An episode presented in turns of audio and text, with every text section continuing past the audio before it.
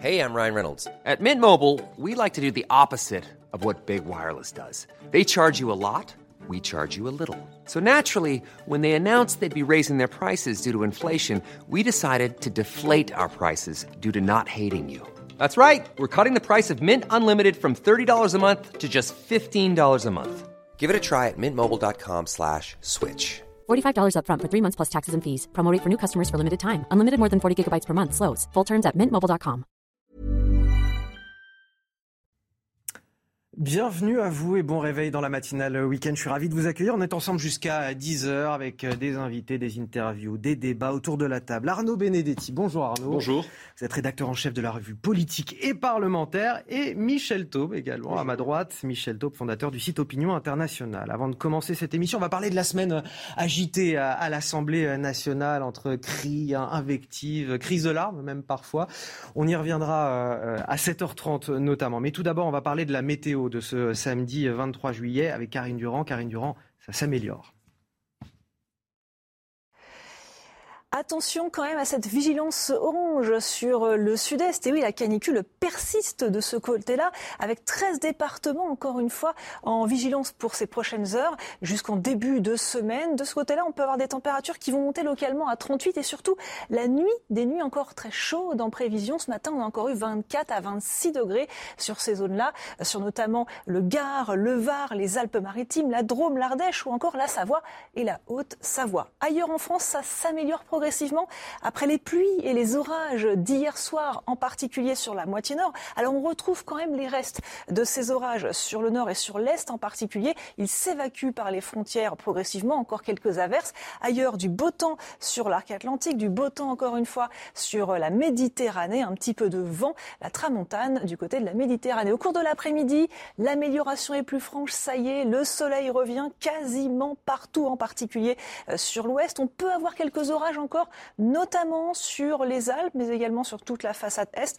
Des orages en général pas très forts. Attention au vent sur la Méditerranée, Tramontane, mais aussi euh, vent d'ouest en direction du Var. Les températures ce matin sont assez douces. Une fois de plus, au nord, 18 degrés ce matin sur Paris, 12 du côté du nord-ouest de la Bretagne et déjà 24 voire plus du côté euh, de Nice. Au cours de l'après-midi, encore de fortes chaleurs sur le sud-est, hein, toujours cette vigilance en cours, 35 et même localement, on peut aller jusqu'à 36, 38 degrés très localement. Sur le nord, des températures plus modérées mais très estivales, 27 sur Paris, seulement 21 sur la pointe bretonne et 29 en direction de Strasbourg. Il est un peu plus de 7 heures, la matinale week-end, c'est parti avec à la une cette question. Les Français vont-ils être euh, contraints de passer l'hiver au frais chez eux face à la crise énergétique? Bruxelles et l'exécutif français préparent leur plan de sobriété énergétique. Cela devrait en premier lieu concerner les entreprises et les industriels, même si tout le monde devra faire des efforts pour éviter le blackout, les coupures d'électricité. La météo jouera aussi un grand rôle, on en parle dans un instant. Lyon, vous le voyez, face à l'insécurité, on parle de la troisième ville la plus dangereuse de France après euh, Paris et Marseille. Cette semaine, plusieurs policiers ont été agressés dans l'exercice de leurs fonctions. Certains ne reconnaissent plus leur ville et pointent du doigt la responsabilité de la mairie écologiste. C'est dans ce contexte que la police nationale organise sa campagne annuelle de recrutement. 2500 gardiens de la paix. Les inscriptions sont closes depuis hier. Mais qui donc a encore envie de devenir policier? On écoutera ce matin le témoignage de l'un d'entre eux qui a la vocation chevillée au corps malgré les insultes et les agressions quotidiennes. On commence donc avec euh, cette question autour de la table. Est-ce qu'on risque, Arnaud Benedetti, est-ce qu'on risque, Michel Taube, des coupures d'électricité euh, cet hiver dans nos foyers pour les particuliers? C'est en tout cas la crainte face à, la guerre en Ukraine et, la menace d'un arrêt total des livraisons de gaz russe. La Commission européenne a, a présenté un plan d'urgence cette semaine. Elle demande la réduction de la consommation de gaz de 15% dans chaque pays de l'Union européenne. Emmanuel Macron prépare lui aussi un plan de délestage pour les entreprises. Mais qu'en est-il pour les particuliers? Élément de réponse avec Mickaël Dos Santos. Pour ne pas risquer des coupures d'électricité cet hiver, il faudra regarder vers le ciel. Si vous avez un hiver doux, comme on en a eu un, on passera. Si la météo se veut clémente, quelques restrictions devraient suffire à pallier le manque d'électricité. Parmi elles, inviter les particuliers à réduire leur consommation, demander aux industriels de limiter leur production ou encore baisser de 5% la tension sur le réseau électrique. La situation pourrait en revanche se compliquer en cas de grand froid. Si vous avez un hiver rigoureux, ça a des, des températures nettement en dessous de zéro et pendant plusieurs semaines, alors là, ça va être très difficile. Pourquoi? Parce que le chauffage électrique en France est prédominant. Pour EDF, les coupures hivernales de 2 heures par jour en matinée ou en fin d'après-midi restent peu probables cet hiver. Un avis partagé par le gouvernement, même si ce dernier souhaite anticiper avec une diversification des sources d'énergie et des mesures de stockage. Les Français, eux, sont appelés à réduire leur consommation. Arnaud Benedetti, les coupures d'électricité pour les euh, Français, c'est un levier qui n'a jamais été euh, actionné pour, euh, pour le moment. néanmoins, c'est quelque chose qui est tout à fait possible dans la loi aujourd'hui. Est-ce que c'est vers cela qu'on tend l'hiver prochain ou pas? Bah, si j'en crois le président de la République, je rappelle que le président de la République, au mois de juin de cette année, nous assurait que nous ne nous rencontrerions pas de difficultés durant l'hiver. On a vu lors de l'entretien du 14 juillet qu'il avait quand même un peu infléchi sa position, euh, faisant d'ailleurs porter la responsabilité euh, sur euh, notamment la Russie de Vladimir Poutine, puisqu'il considère que D'ailleurs, il a raison que la Russie utilise le gaz d'une certaine manière comme une arme euh, de guerre. Mais c'était prévisible, il fallait le prévoir. Ça dit plusieurs choses. Alors d'abord, les raisons, elles sont multiples. Michel Chevalier les a, euh, euh, indiquées. en d'autres termes, il faut quand même prier, c'est le moins qu'on puisse dire, pour que le ciel soit relativement clément durant l'hiver, mais c'est loin d'être sûr. Il faut savoir qu'aujourd'hui, vous avez la moitié des réacteurs nucléaires en France qui sont aujourd'hui en, en arrêt déjà. Premier point. Ce qui, Donc, ce qui complique évidemment complique, considérablement la situation. Ce qui explique que l'année 2022 sera une année de, creux en, termes de, production euh, d'électricité euh, nucléaire. Alors en effet, vous rajoutez à cela euh, la crise que l'on connaît en Ukraine. Il y a là en effet un, contexte qui est extrêmement compliqué pour Ce serait affronter, de, de pour affronter... aux Français de faire des efforts. Mais complètement. Mais si vous voulez, le problème, c'est que c'est encore une fois un indicateur de plus finalement du déclassement français. Je rappelle que quand même, l'un des motifs de fierté de la France de ces 30 dernières années, c'est d'avoir été capable de disposer d'une indépendance énergétique. Il y a des choix aussi qui ont été faits ces dernières années, il faut le rappeler, qui ont été des choix qui, aujourd'hui, nuisent à cette indépendance. Quand vous fermez Fessenheim, entre autres, bien évidemment, euh, vous euh, limitez euh, votre capacité à de la production. Donc, on se retrouve dans une situation qui est en effet complexe et finalement, le pire, ça serait de rentrer dans une logique de rationnement. Parce que si l'on commence à, procéder à des mesures de délestage, alors il y aura des mesures de délestage, on le comprend, euh, vis-à-vis du monde économique, vis-à-vis de l'industrie. Il y a 22, grosses industries, il y a 22 sites industriels qui sont, je crois, clairement identifiés euh, comme des sites où euh, on opérera des mesures Mais de délestage. Mais elles, seront indemnisées, ces entreprises. Elles seront indemnisées. La Ce question qui n'est pas forcément le cas pour les Français. Ah bah, bah, certainement, certaines, vraisemblablement pas, d'ailleurs, en demeurant. En tout cas, ce que l'on note, c'est qu'aujourd'hui, les pouvoirs publics disent aux Français, bah, faites, prenez, mettez en place des, gestes qui soient des gestes responsables pour éviter justement qu'on soit euh, contraint à ces mesures de délestage. C'est ça, il va falloir, euh, Michel Taube, que, chacun fasse preuve de, bonne volonté, d'autodiscipline dans, dans sa consommation électrique. Peut-être, mais tout dépend aussi du facteur euh, d'adhésion des Français à ces appels à, des mesures de. Après, cela dit, l'énergie coûte déjà cher. Peut-être que les Français y, ont, déjà pensé avant la, la crise énergétique. faire davantage sous la contrainte euh, économique que parce qu'il va y avoir des appels euh, des points publics. Je rappelle aussi que Clément Beaune, sur votre plateau, disait il y a deux jours que c'était quand même assez peu envisageable qu'il y ait des coupures d'électricité. Je, je, pense que, honnêtement, bon, la pression est peut-être moins forte qu'il y a 3-4 jours, puisque le, le gazoduc Nord Stream 1 a repris son activité. Vous savez qu'il avait été mis en maintenance et l'Union européenne craignait beaucoup que les Russes décident de le maintenir fermé et il a rouvert depuis 48 heures. Donc il y a moins de pression de, de, de ce côté-là. Euh, je pense que... Enfin, on peut euh, s'attendre à tout quand même. Hein. Oui, oui, bien entendu. le, la guerre continue. Bon, il y a aussi eu une décision très importante. Il y a un accord entre la Russie et l'Ukraine sur les céréales qui vont pouvoir, enfin, 20 millions de tonnes de, de céréales qui vont pouvoir sortir de, euh, de des côtes de, de, la mer du Nord. Mais, mais je pense que politiquement, il n'est pas gagné que les Français adhère pleinement euh, aux invectives gouvernementales, aux injonctions gouvernementales pour demander à ce que tout le monde fasse des économies. Euh, il y a aussi les administrations publiques. Elisabeth Borne l'avait dit il y a un mois. Il va falloir qu'il y ait 10% d'économies d'énergie dans les administrations publiques. Alors, espérons que ce soit suivi des faits. Et dernier, point, et dernier point, j'aimerais revenir sur le nucléaire. Parce que franchement, quand même, il y a une très très forte baisse de la production d'électricité d'origine nucléaire en France les 20, plus de la moitié des, réacteurs nucléaires qui sont à l'arrêt, c'est aussi beaucoup pour des raisons de maintenance. Certains ont des problèmes de, corrosion, mais il y a des problèmes de maintenance on peut peut-être aussi espérer qu'au niveau de l'industrie nucléaire, ils décident d'accélérer tous les efforts de maintenance pour peut-être éviter aux Français d'avoir à faire des efforts alors qu'on a un outil industriel aussi remarquable que le nucléaire français.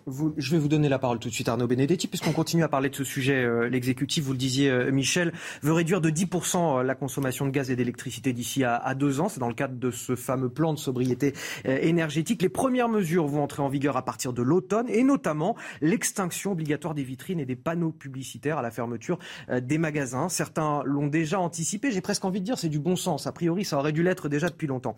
D'autres ne l'ont pas véritablement anticipé. Regardez ce reportage dans les rues commerçante de Nantes. C'est un reportage signé Jean-Michel Decaze et je vous donne la parole à Arnaud Benedetti juste après. Dans la rue, les Nantais sont aussi tranchés que les spécialistes indépendants qui estiment très élevé le risque de coupure d'électricité cet hiver et l'Elysée qui affirme qu'il n'y aura pas de délestage. Je crains pas, je pense qu'il y aura. Il y aura manque d'électricité Oui, oui. On ne va pas manquer d'électricité en tout cas. Vous craignez pas ça Non, je crains juste euh, une très grosse inflation. Éteindre les, éclairages euh, la nuit euh, des, des, enseignes.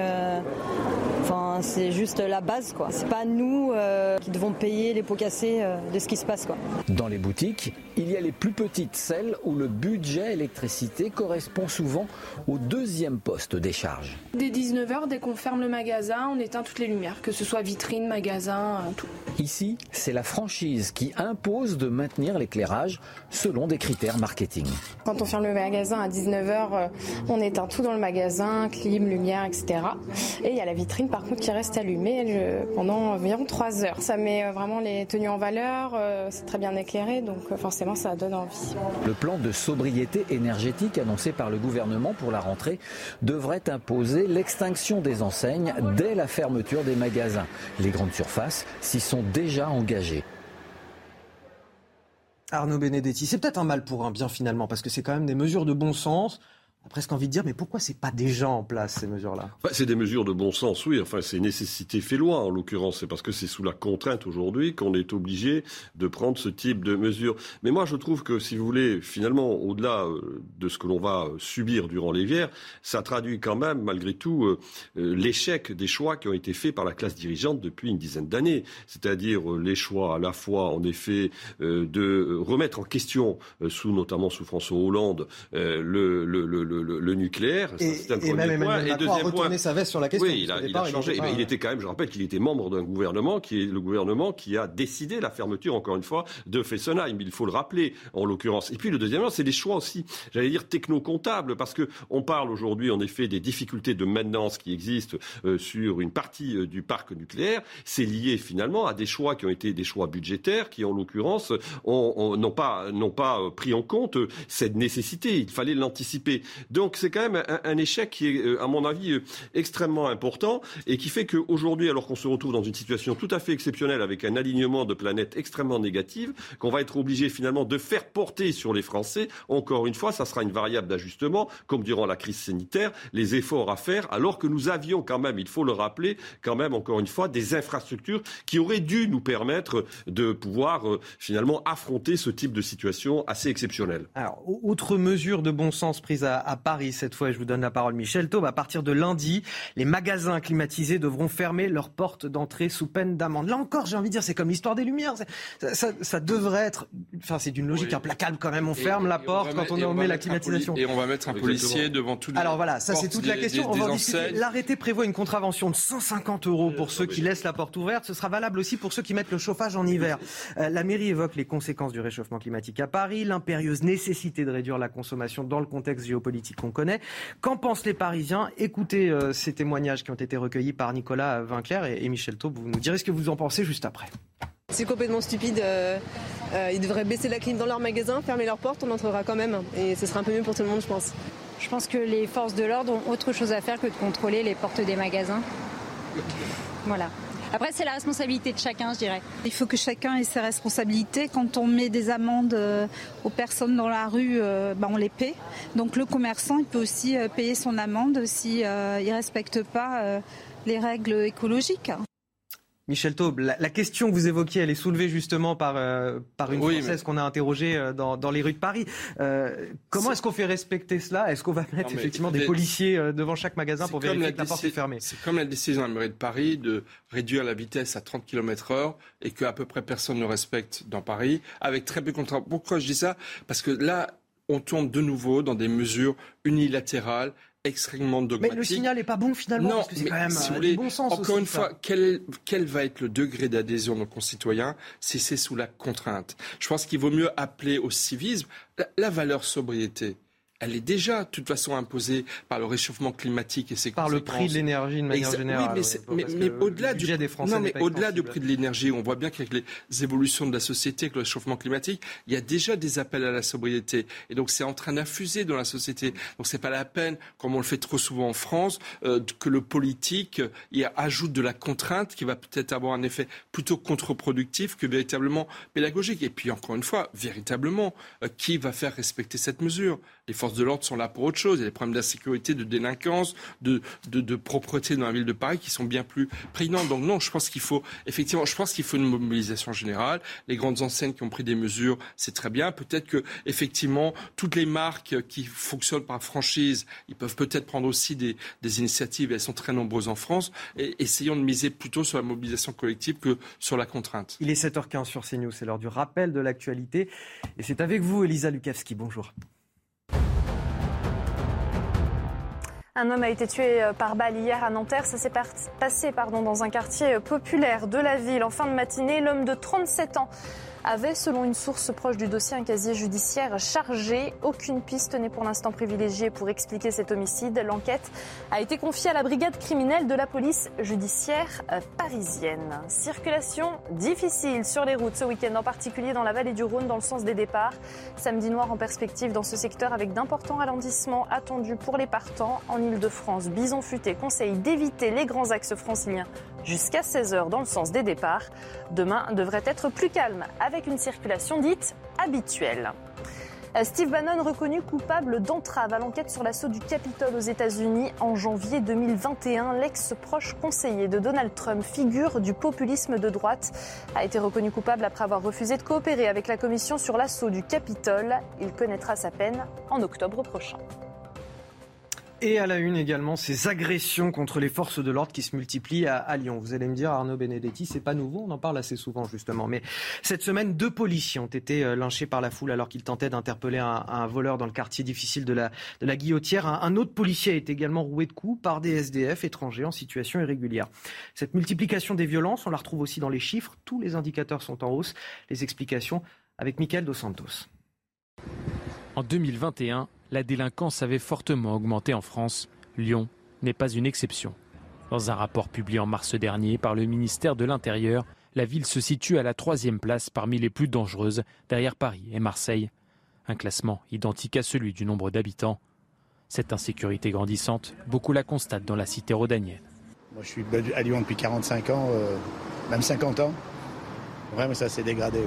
Il n'y a plus vraiment de sécurité il n'y a plus de sanctions pour ceux qui agissent, donc c'est normal qu'il n'y ait plus de sécurité. Je suis de Montréal et donc euh, on me dit de rentrer chez moi euh, avant 21h ou avant 20h30, ce qui est inconcevable à Montréal. À la tête de Lyon pendant près de 20 ans, Gérard Collomb ne reconnaît pas sa ville. L'ancien ministre de l'Intérieur accuse le nouveau maire écologiste Grégory Doucet. Elle a basculé euh, dans la délinquance et l'ultraviolence à partir euh, du moment où le maire de Lyon n'a plus considéré que les problèmes de sécurité étaient les problèmes euh, fondamentaux.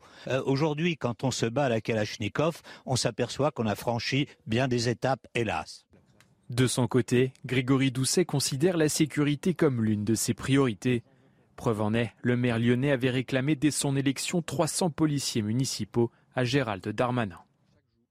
Arnaud Benedetti, c'est quand même une honte de devoir dire à, nos touristes, là on voit cette touriste québécoise, euh, il faut rentrer, quand on est à Lyon, il faut rentrer avant 20h30, euh, 21h, sinon on, se met en danger dans la ville ah de Lyon. C'est clair que ça ne donne pas une image de la France qui est une image extrêmement, extrêmement, extrêmement attractive. En tout cas, voilà une réalité, des faits, des chiffres, des, des indicateurs qui sont parfaitement objectivables et qui, euh, d'une certaine manière, viennent contredire les propos du garde des Sceaux, encore une fois cette semaine à l'Assemblée nationale, qui considère que finalement la question de la sécurité aujourd'hui est traitée de manière quasiment adéquate, voire optimale par les pouvoirs publics. Alors, il faut être clair, si vous voulez, la dégradation de la situation, elle ne date pas de ces dernières années. C'est un long processus qui s'est installé dans la société française pour plusieurs raisons.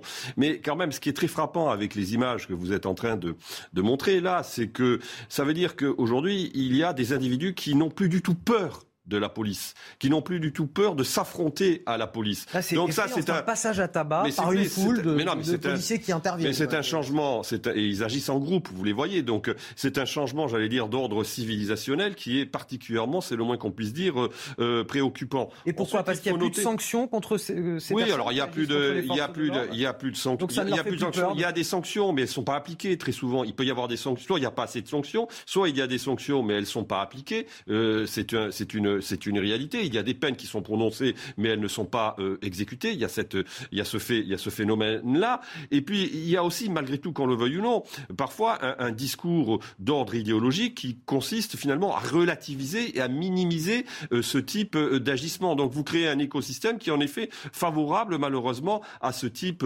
d'événement qui, aujourd'hui, vient polluer à la fois l'image de la France et la vie aussi des gens qui essayent de vivre normalement dans notre pays. Je vais, vous faire écouter euh, le, témoignage d'un habitant du quartier de la Guillotière. Euh, c'est un quartier du centre-ville, hein, on le rappelle, qui, euh, lui non plus, tout comme Gérard Collomb le disait dans ce reportage, ne reconnaît plus sa ville. On l'écoute et vous m'en ferez part après. Après, oui, il y a des personnes cibles, effectivement. Moi, des enfants, j'en vois quasiment plus. Hein, je vous avouerai, sur la place du Pont, c'est quelque chose qui est absolument inexistant. Bah, je, je, comprends les parents qui n'ont pas forcément envie d'amener leurs enfants dans un environnement pareil. Euh, je vous avouerai aussi que personnellement, je me balade avec un petit choqueur électrique, une bombe au poivre, euh, puisque je me suis fait, euh, je me suis fait récemment agresser en centre de Lyon. Donc, je sais pas, peut-être qu'un jour, il faudra qu'il y ait des morts pour qu'enfin ça réagisse. mais bon, ben non, il y a eu de toute façon une fin de non-recevoir de la part de la part municipalité, donc ça fait aussi partie de ses prérogatives. Hein. Je n'ai jamais vu Lyon comme ça. Je ne reconnais plus cette ville. Alors tout est normal. Hein. Il se balade, ce citoyen, avec une bombe au poivre, un, taser. Euh, et, il témoigne de manière anonyme. Et il témoigne de manière anonyme parce, qu'il sait très bien qu'il prend, il prend des risques à, témoigner. Est-ce que c'est de la faute de la mairie écologiste d'ailleurs? Parce que c'est ce que Gérard Collomb euh, dit euh, dans, le reportage. C'est un condensé de l'accélération de l'accélération brutale des problèmes de violence dans la société. il, va y il, va y avoir un avant et un après de la guillotière. Parce que à Guillotière, il y, a, tout. Vous avez, déjà des territoires perdus de la République qui sont dans les centres-villes. Parce que là, c'est pas la grande banlieue lyonnaise, c'est le troisième ah, arrondissement de Lyon. et ça, à Paris, c'est la même chose. Vous avez des phénomènes qui se passent maintenant dans Paris et pas dans les quartiers euh, ou, dans, ou dans les communes limitrophes des grandes villes. Ça, c'est la première chose. La deuxième chose, effectivement, le lynchage de trois policiers par des habitants, parce que ce n'est pas n'importe quels individus, c'est des habitants, des, personnes qui fréquentent ce quartier tous les jours. C'est là aussi un précédent absolument incroyable et qui montre qu'effectivement la peur, on le dit déjà, a changé de camp, mais là les gens passent aux actes et encore une fois ça aurait pu très très mal se terminer pour les policiers. Et le troisième point, il est politique. Gérard Collomb a été plutôt discret depuis deux ans, depuis qu'il a perdu la mairie de Lyon. Et là, il est obligé de monter au créneau. Parce qu'effectivement, sur la place à Guillotière, il n'y a pas de moyen de, par exemple, de, vidéosurveillance sur la place. Alors que normalement, sur toutes les places un peu sensibles, et c'en est une, des moyens de vidéosurveillance permettraient notamment d'arrêter plus rapidement les personnes qui se sont prises mmh. aux policiers. Et effectivement, il y a une doctrine de ces mairies qui sont passées euh, aux écologistes à la faveur d'une abstention record lors des élections municipales de 2020. Donc un petit peu par accident, et qui effectivement ont une doctrine de sécurité publique, ou plutôt d'absence de sécurité publique, n'en déplaise au maire euh, Doucet, qui est, qui est manifeste. Et donc c'est vrai que dans ces villes-là, euh, l'attention à la sécurité, le désarmement des policiers municipaux, euh, le fait de, de, trouver toujours des excuses sociales à, à, des comportements totalement délictueux et inacceptables, bah, produit ces effets et un sentiment d'impunité des personnes qui s'en prennent à la police. cette actualité, elle a de quoi générer une crise d'évocation, en tout cas chez les forces de l'ordre. La police nationale vient justement d'achever euh, hier sa grande campagne annuelle de recrutement. L'objectif, c'est de former 2500 euh, gardiens de la paix. Mais est-ce que le métier, aujourd'hui, séduit toujours les jeunes? Et est-ce que vous, sur ce plateau, parce que c'est la question que je vais vous poser juste après, vous conseilleriez à vos enfants de vous engager dans cette profession? Écoutez, ce jeune policier de 29 ans, ça fait 4 euh, ans qu'il est sorti d'école, il nous décrit son quotidien compliqué. Malgré tout, il tient bon parce qu'être policier, pour lui, c'est une vocation. On a eu des jets de mortier, jets de mortier, jets de cocktail Molotov. Tous les jours, on est confronté à une délinquance qui nous insulte, qui nous traite. Ça va euh, du fils de pute, ou je vais brûler ta maison, je vais violer ta femme, euh, ou simplement juste des bras d'honneur. Ça va de, de rien à tout, carrément. Ça nous fait quelque chose, mais on se dit, oui, c'est des menaces. Ça devrait pas arriver. Généralement, on essaie d'être discret pour pas montrer où on habite. Quand je rentre du boulot, je regarde si je suis pas suivi, parce que ça arrivait à des collègues qui étaient suivis en rentrant du boulot. Mais euh, si on commence à vivre dans la paranoïa et la peur, le problème c'est qu'on va plus rien faire de notre vie en fait. Et on salue évidemment le courage des forces de l'ordre, mais vous, vous, euh, vous conseilleriez, vous, à vos enfants de, vous engager dans cette bah, profession bah, Écoutez, moi, il y a une chose que je veux dire très fortement, euh, deux choses. D'abord, moi, je regrette la suppression du service militaire, parce que je pense que ça a cassé la possibilité d'adhésion de toute une génération de, jeunes à qui ça a fait beaucoup de bien, euh, aux valeurs de la République, euh, aux valeurs de rigueur, d'efforts qui sont complètement perdus et qu'on n'enseigne plus aujourd'hui dans la société. Il y a un deuxième point, selon quand même un, un petit peu optimiste. il y a quand même un nouveau dispositif qui a été mis en place, qui est la réserve opérationnelle de la police nationale, qui était jusqu'à présent ouverte uniquement aux retraités de la police et qui maintenant est ouverte aux civils. Et il y a eu 7000 candidatures cette année. Donc là, c'est quand même plutôt une bonne chose. Il y a des Français ah, qui veulent rejoindre l'effort de, de, la police nationale parce que, encore une fois, on en a besoin. Parce que face à l'augmentation de la délinquance, je dis bien de la délinquance, la police est-elle adaptée aux nouvelles évolutions d'insécurité en France? On peut fortement en douter avec euh, cet aveuglement euh, de la Macronie n'en déplaise au discours officiel de Gérald Darmanin, je pense qu'on a besoin de ressources pour aider à l'effort de la police nationale. Il nous reste une minute, Arnaud Bénédicte. Non, mais rapidement, moi sur la, sur la Oui, alors, juste un point sur le service militaire, je ne suis pas tout à fait d'accord avec euh, Michel, là, pour en l'occurrence, c'est que je ne suis pas sûr que, d'abord, les, les, conditions d'exercice du service militaire avant qu'il ne soit supprimé étaient devenues profondément inégalitaires. Il faut quand même aussi le signaler. Beaucoup de jeunes échappaient au service militaire, notamment ceux des classes favorisées, en partie. Donc, ce que ça signifie, le service militaire n'avait plus la vocation de creuser qui était la sienne dans les années 50 ou dans les années 60. Donc, il y a une évolution considérable. Ensuite, euh, sur le fond et sur la, crise des vocations, oui, il y a crise des vocations évidemment parce que le métier est extrêmement difficile, parce qu'il y a une hétérogénéité aujourd'hui de délinquance euh, qui fait que ce métier est de plus en plus euh, complexe et, difficile. Et puis il y a aussi euh, le fait que ce, sont, ce sont des métiers qui ne sont pas attractifs du fait aussi de la faiblesse de leur rémunération. Il faut quand même le signaler aussi. Il y a aussi cet aspect-là matériel qui est à prendre en compte et qui fait que, en effet, on peut considérer que beaucoup de jeunes se détournent de ce type de fonction. Il y a un autre élément, c'est que moi j'en discutais avec un ami qui a fait toute sa carrière dans la gendarmerie et qui me disait euh, très explicitement, il a passé 30 ans dans la gendarmerie, on a vu depuis 30 ans, euh, finalement, là aussi, les, les, effectifs de sécurité servir là aussi de variable d'ajustement sur le plan budgétaire, et ce qui fait que, bien évidemment, là aussi, euh, on a perdu d'une certaine manière une forme d'attractivité. Arnaud Benedetti, Michel Taub, vous restez avec nous, on va marquer une courte pause, on reviendra dans un instant sur ce qui s'est passé cette semaine à, l'Assemblée nationale. Alors sur le fond, évidemment, la loi pouvoir d'achat et le budget rectificatif, on reviendra aussi sur ces séquences assez euh, étonnantes, ces invectives, ces cris, ces larmes euh, parfois, et ces entorses au règlement également. Le cirque ou la démocratie Le cirque démocratique ou le cirque démocratique. Voilà, voilà euh, exactement, tout à fait. Pour résumer, pour résumer l'affaire, on y revient dans un instant. Où vous a compilé des, des séquences assez étonnantes à, à voir. Ça vous fera peut-être sourire ou pas. On en discute juste après la pause. 7h30 sur CNews. Bon réveil à ceux qui nous rejoignent. Je suis toujours en, excellente compagnie pour décrypter l'actualité. Euh, Michel Taube et Arnaud Benedetti euh, pour le, décryptage. À la une de votre journal de 7h30, la cour de récré à l'Assemblée nationale. Je vous en parlais juste avant la pause. Cris, invectives, larmes, entorse au règlement. La semaine a été agitée pour les députés qui ont voté la loi sur le pouvoir d'achat. Faut-il y voir le condensé euh, des cinq prochaines années dans l'hémicycle? Vous nous donnerez votre avis sur ce plateau. Malgré tout, le travail continue. L'Assemblée poursuit son marathon. Après la loi sur le pouvoir d'achat, c'est le budget rectificatif qui est examiné par les députés euh, ce week-end. Au programme notamment la taxation des super-profits des entreprises, une nouvelle ristourne sur les carburants ou encore la suppression de la redevance sur l'audiovisuel public. On fera évidemment le point sur les incendies en Gironde. Les deux feux ne progressent plus depuis mercredi, même s'ils ne sont pas fixés. 1400 pompiers sont toujours mobilisés. La bonne nouvelle, c'est que 10 000 personnes euh, ont désormais l'autorisation de regagner leur domicile. Et on sera justement à la teste de bûche avec Régine Delfour dans quelques instants et Florian Paume qui les accompagne ce matin. Et on commence donc avec euh, cette semaine incroyablement mouvementée à l'Assemblée nationale. Des discussions euh, houleuses autour du projet de loi sur le pouvoir d'achat, entre invectives, crise de nerfs, larmes, non-respect du règlement de la part des députés. Et pas seulement des députés d'ailleurs. Vous allez le voir, cette semaine passée annonce-t-elle ce qui nous attend finalement tout au long de ce quinquennat? Retour sur les coups d'éclat qui ont émaillé l'hémicycle. C'est avec Inès Alicane.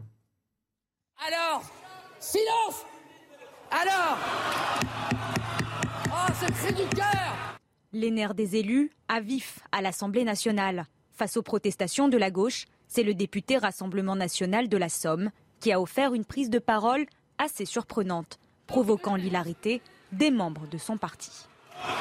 Silence pour la France Des réactions surprenantes au sein de l'Assemblée, des insultes. Dans le parti des oiseaux, elle montre ses ailes. Dans le parti des fachos, elle montre son poil et elle est un rat. Madame la ministre. Mais aussi des attaques plus personnelles. Je vous remercie de mettre le doigt sur un élément personnel de ma vie. Je suis en situation de divorce avec mon mari qui travaille chez Engie. Coup de colère aussi chez les Républicains. C'est Éric Ciotti qui s'en est pris aux tenues relâchées de certains députés à l'Assemblée. Je demande à la présidente de l'Assemblée nationale l'obligation du port de la cravate au sein de l'hémicycle du Palais Bourbon pour empêcher que certains députés, notamment de la France insoumise, se permettent de porter des tenues de plus en plus relâchées. Si certains prennent des libertés vestimentaires, d'autres, c'est avec le règlement, comme la Première ministre Elisabeth Borne, aperçue en train de fumer une cigarette électronique sous son masque en plein hémicycle. Comme vous disiez, Michel Taupe, tout à l'heure, le cirque démocratique s'annonce bien là pour ce quinquennat. Oui, moi, euh, je, moi, je, suis, je suis partagé entre. Euh, je pense que nos, nos, politiques, nos représentants doivent être libres de leur euh, de leurs paroles, parce que si on commence à les brider sans arrêt, je pense qu'une des fonctions un peu catharsiques de la politique ne peut pas fonctionner. Lorsque vous avez par exemple Madame Keke, qui est une ancienne femme de ménage qui s'est battue pour le droit des, de travailleurs très précaires et qui, à l'Assemblée nationale, invective en fait tous les députés en disant mais vous savez pas ce que c'est que d'avoir gagné 800 euros par mois, 900 euros par mois. C'est très démagogique, mais en même temps c'est sain quelque part. Ça permet de relayer une colère euh, qui est dans la société et finalement ça fait du bien et ça amortit peut-être certains certains effets dans, dans, dans la société. En même temps, en même temps, évidemment, il y a, des, batailles oniriques qu'on va connaître dans les, dans les années qui viennent avec cette assemblée beaucoup plus plurielle, beaucoup plus vivante. C'est ce que j'allais dire. Est-ce que ce n'est pas aussi la conséquence d'une assemblée euh, dont les euh, députés n'ont pas le doigt sur la couture du pantalon, euh, pas de majorité absolue et des oppositions finalement qui sont beaucoup plus fortes qu'avant? Écoutez, c'est pas nouveau. On a déjà vu ça. Moi, je me souviens d'Olivier Véran qui avait, excusez-moi l'expression, quasiment pété les plombs en insultant les députés euh, pendant la crise Covid en disant mais vous ne savez pas ce que c'est, etc. C'était totalement excessif, donc c'est pas nouveau. Mais c'est vrai qu'après, il y a des excès, euh, il y a l'aspect vestimentaire. Je pense qu'effectivement, euh, les députés doivent quand même se dire ce n'est pas eux-mêmes qu'ils représentent, ils représentent des Français. Donc un minimum de décence vestimentaire, ça pourrait faire du bien. Mais dans l'ensemble, laissons libre euh, le débat démocratique, on en a peut-être manqué. C'est peut-être une des raisons aussi pour lesquelles les, les extrêmes en, ont eu en résumé, il y a quelque chose de sain finalement dans tout Mais ça. oui, moi je pense que c'est plutôt ça. Et au final, vous savez, il n'y a eu que quelques heures de retard sur l'ordre du jour initialement prévu ah. pour le vote de la loi Alors, sur le Arnaud Benedetti, est-ce que vous êtes d'accord avec ça Oui, je suis d'accord parce que moi je, assez... oui, je suis d'accord parce que pour moi la, la, focale, si vous voulez, de l'immédiateté euh, finalement déforme la, la, la, perception de la réalité. C'est-à-dire que quand on regarde l'histoire finalement de la représentation nationale, l'histoire de l'Assemblée nationale sous la troisième, sous la quatrième République, on a eu des débats houleux, on a eu des débats extrêmement violents. Il suffit d'aller consulter le journal officiel des débats euh, parlementaires pour euh, s'en rendre compte. Donc ce n'est pas un phénomène nouveau que celui auquel nous assistons. L'autre aspect, c'est que, si vous voulez, cette Assemblée nationale, elle est doublement représentative. Elle est représentative, en effet, vous l'avez dit, du rapport de force euh, à l'intérieur du pays, à l'intérieur du Parlement, avec pour la première fois une Assemblée nationale qui, de fait, représente finalement les grandes forces politiques de ce pays. Et ça, je crois qu'il faut s'en féliciter. C'est quelque chose de positif qui permet de combattre en partie la crise de la, la représentation. du compromis qu'on n'avait pas forcément euh, avant. Oui, mais alors on verra ça sur la culture du compromis. On verra, on verra à l'usure. Ça, je suis moins, je suis moins, je suis moins sûr que vous là-dessus. Et puis le deuxièmement, elle est représentative de l'état, de l'état psychologique du pays. On est dans un pays qui est extrêmement fragilisé, dans un pays, ça a été dit mille fois, extrêmement fracturé, dans un pays où il y a une souffrance sociale, une souffrance politique qui s'est exprimée euh, ces dernières années, notamment au moment de la crise des Gilets jaunes. Donc cette Assemblée nationale, en effet, elle, elle joue finalement le rôle aussi, et ça c'est important, de chambre de décompression. Il vaut mieux que finalement le débat soit vif à l'Assemblée nationale qu'il ne le soit dans la rue. On ne peut pas tout avoir. Ceux qui se plaignent aujourd'hui du comportement d'un certain nombre de parlementaires à l'Assemblée nationale seraient les premiers à se plaindre si nous avions des débordements dans la rue. En l'occurrence, bien évidemment, rien n'empêche qu'à l'avenir, on ait des débordements dans la rue compte tenu de, de l'état du pays. En l'occurrence, donc je crois qu'on est vraiment dans, un, dans, un, dans, une situation qui est assez qui est compliquée, mais qui, de ce point de vue, d'un point de vue démocratique, moi, ne me choque pas. Et puis il y a toujours eu un phénomène de théâtralité euh, dans l'exercice du débat parlementaire. L'hémicycle, c'est une scène. L'hémicycle, c'est un théâtre. Ce n'est pas encore une fois Allez, quelque mais chose. si on va, on va, je voudrais qu'on parle du fond. Après quatre jours de débat sur le pouvoir d'achat, les députés ont entamé hier euh, de nouvelles discussions, cette fois sur le, le budget rectificatif, euh, avec au menu notamment la question de la taxation des super profits des entreprises, celles qui ont bénéficié finalement de l'augmentation des prix, euh, ou encore aussi un coup de pouce plus important à la pompe pour les Français. On va faire le point sur ces mesures à l'étude et les questions qui coincent justement avec Clémence Barbier et on en discute juste après.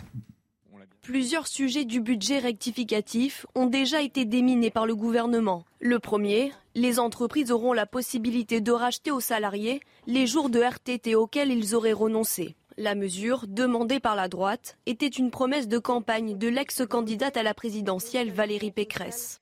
Feu vert aussi pour la hausse du plafond de défiscalisation des heures supplémentaires pour 2022, passant ainsi de 5 000 à 7 500 euros par an. Hier, les députés ont également voté un amendement de La République en marche, celui du doublement de l'aide carburant que peuvent verser les entreprises aux salariés pour couvrir leurs frais de carburant. Le plafond est relevé de 200 à 400 euros.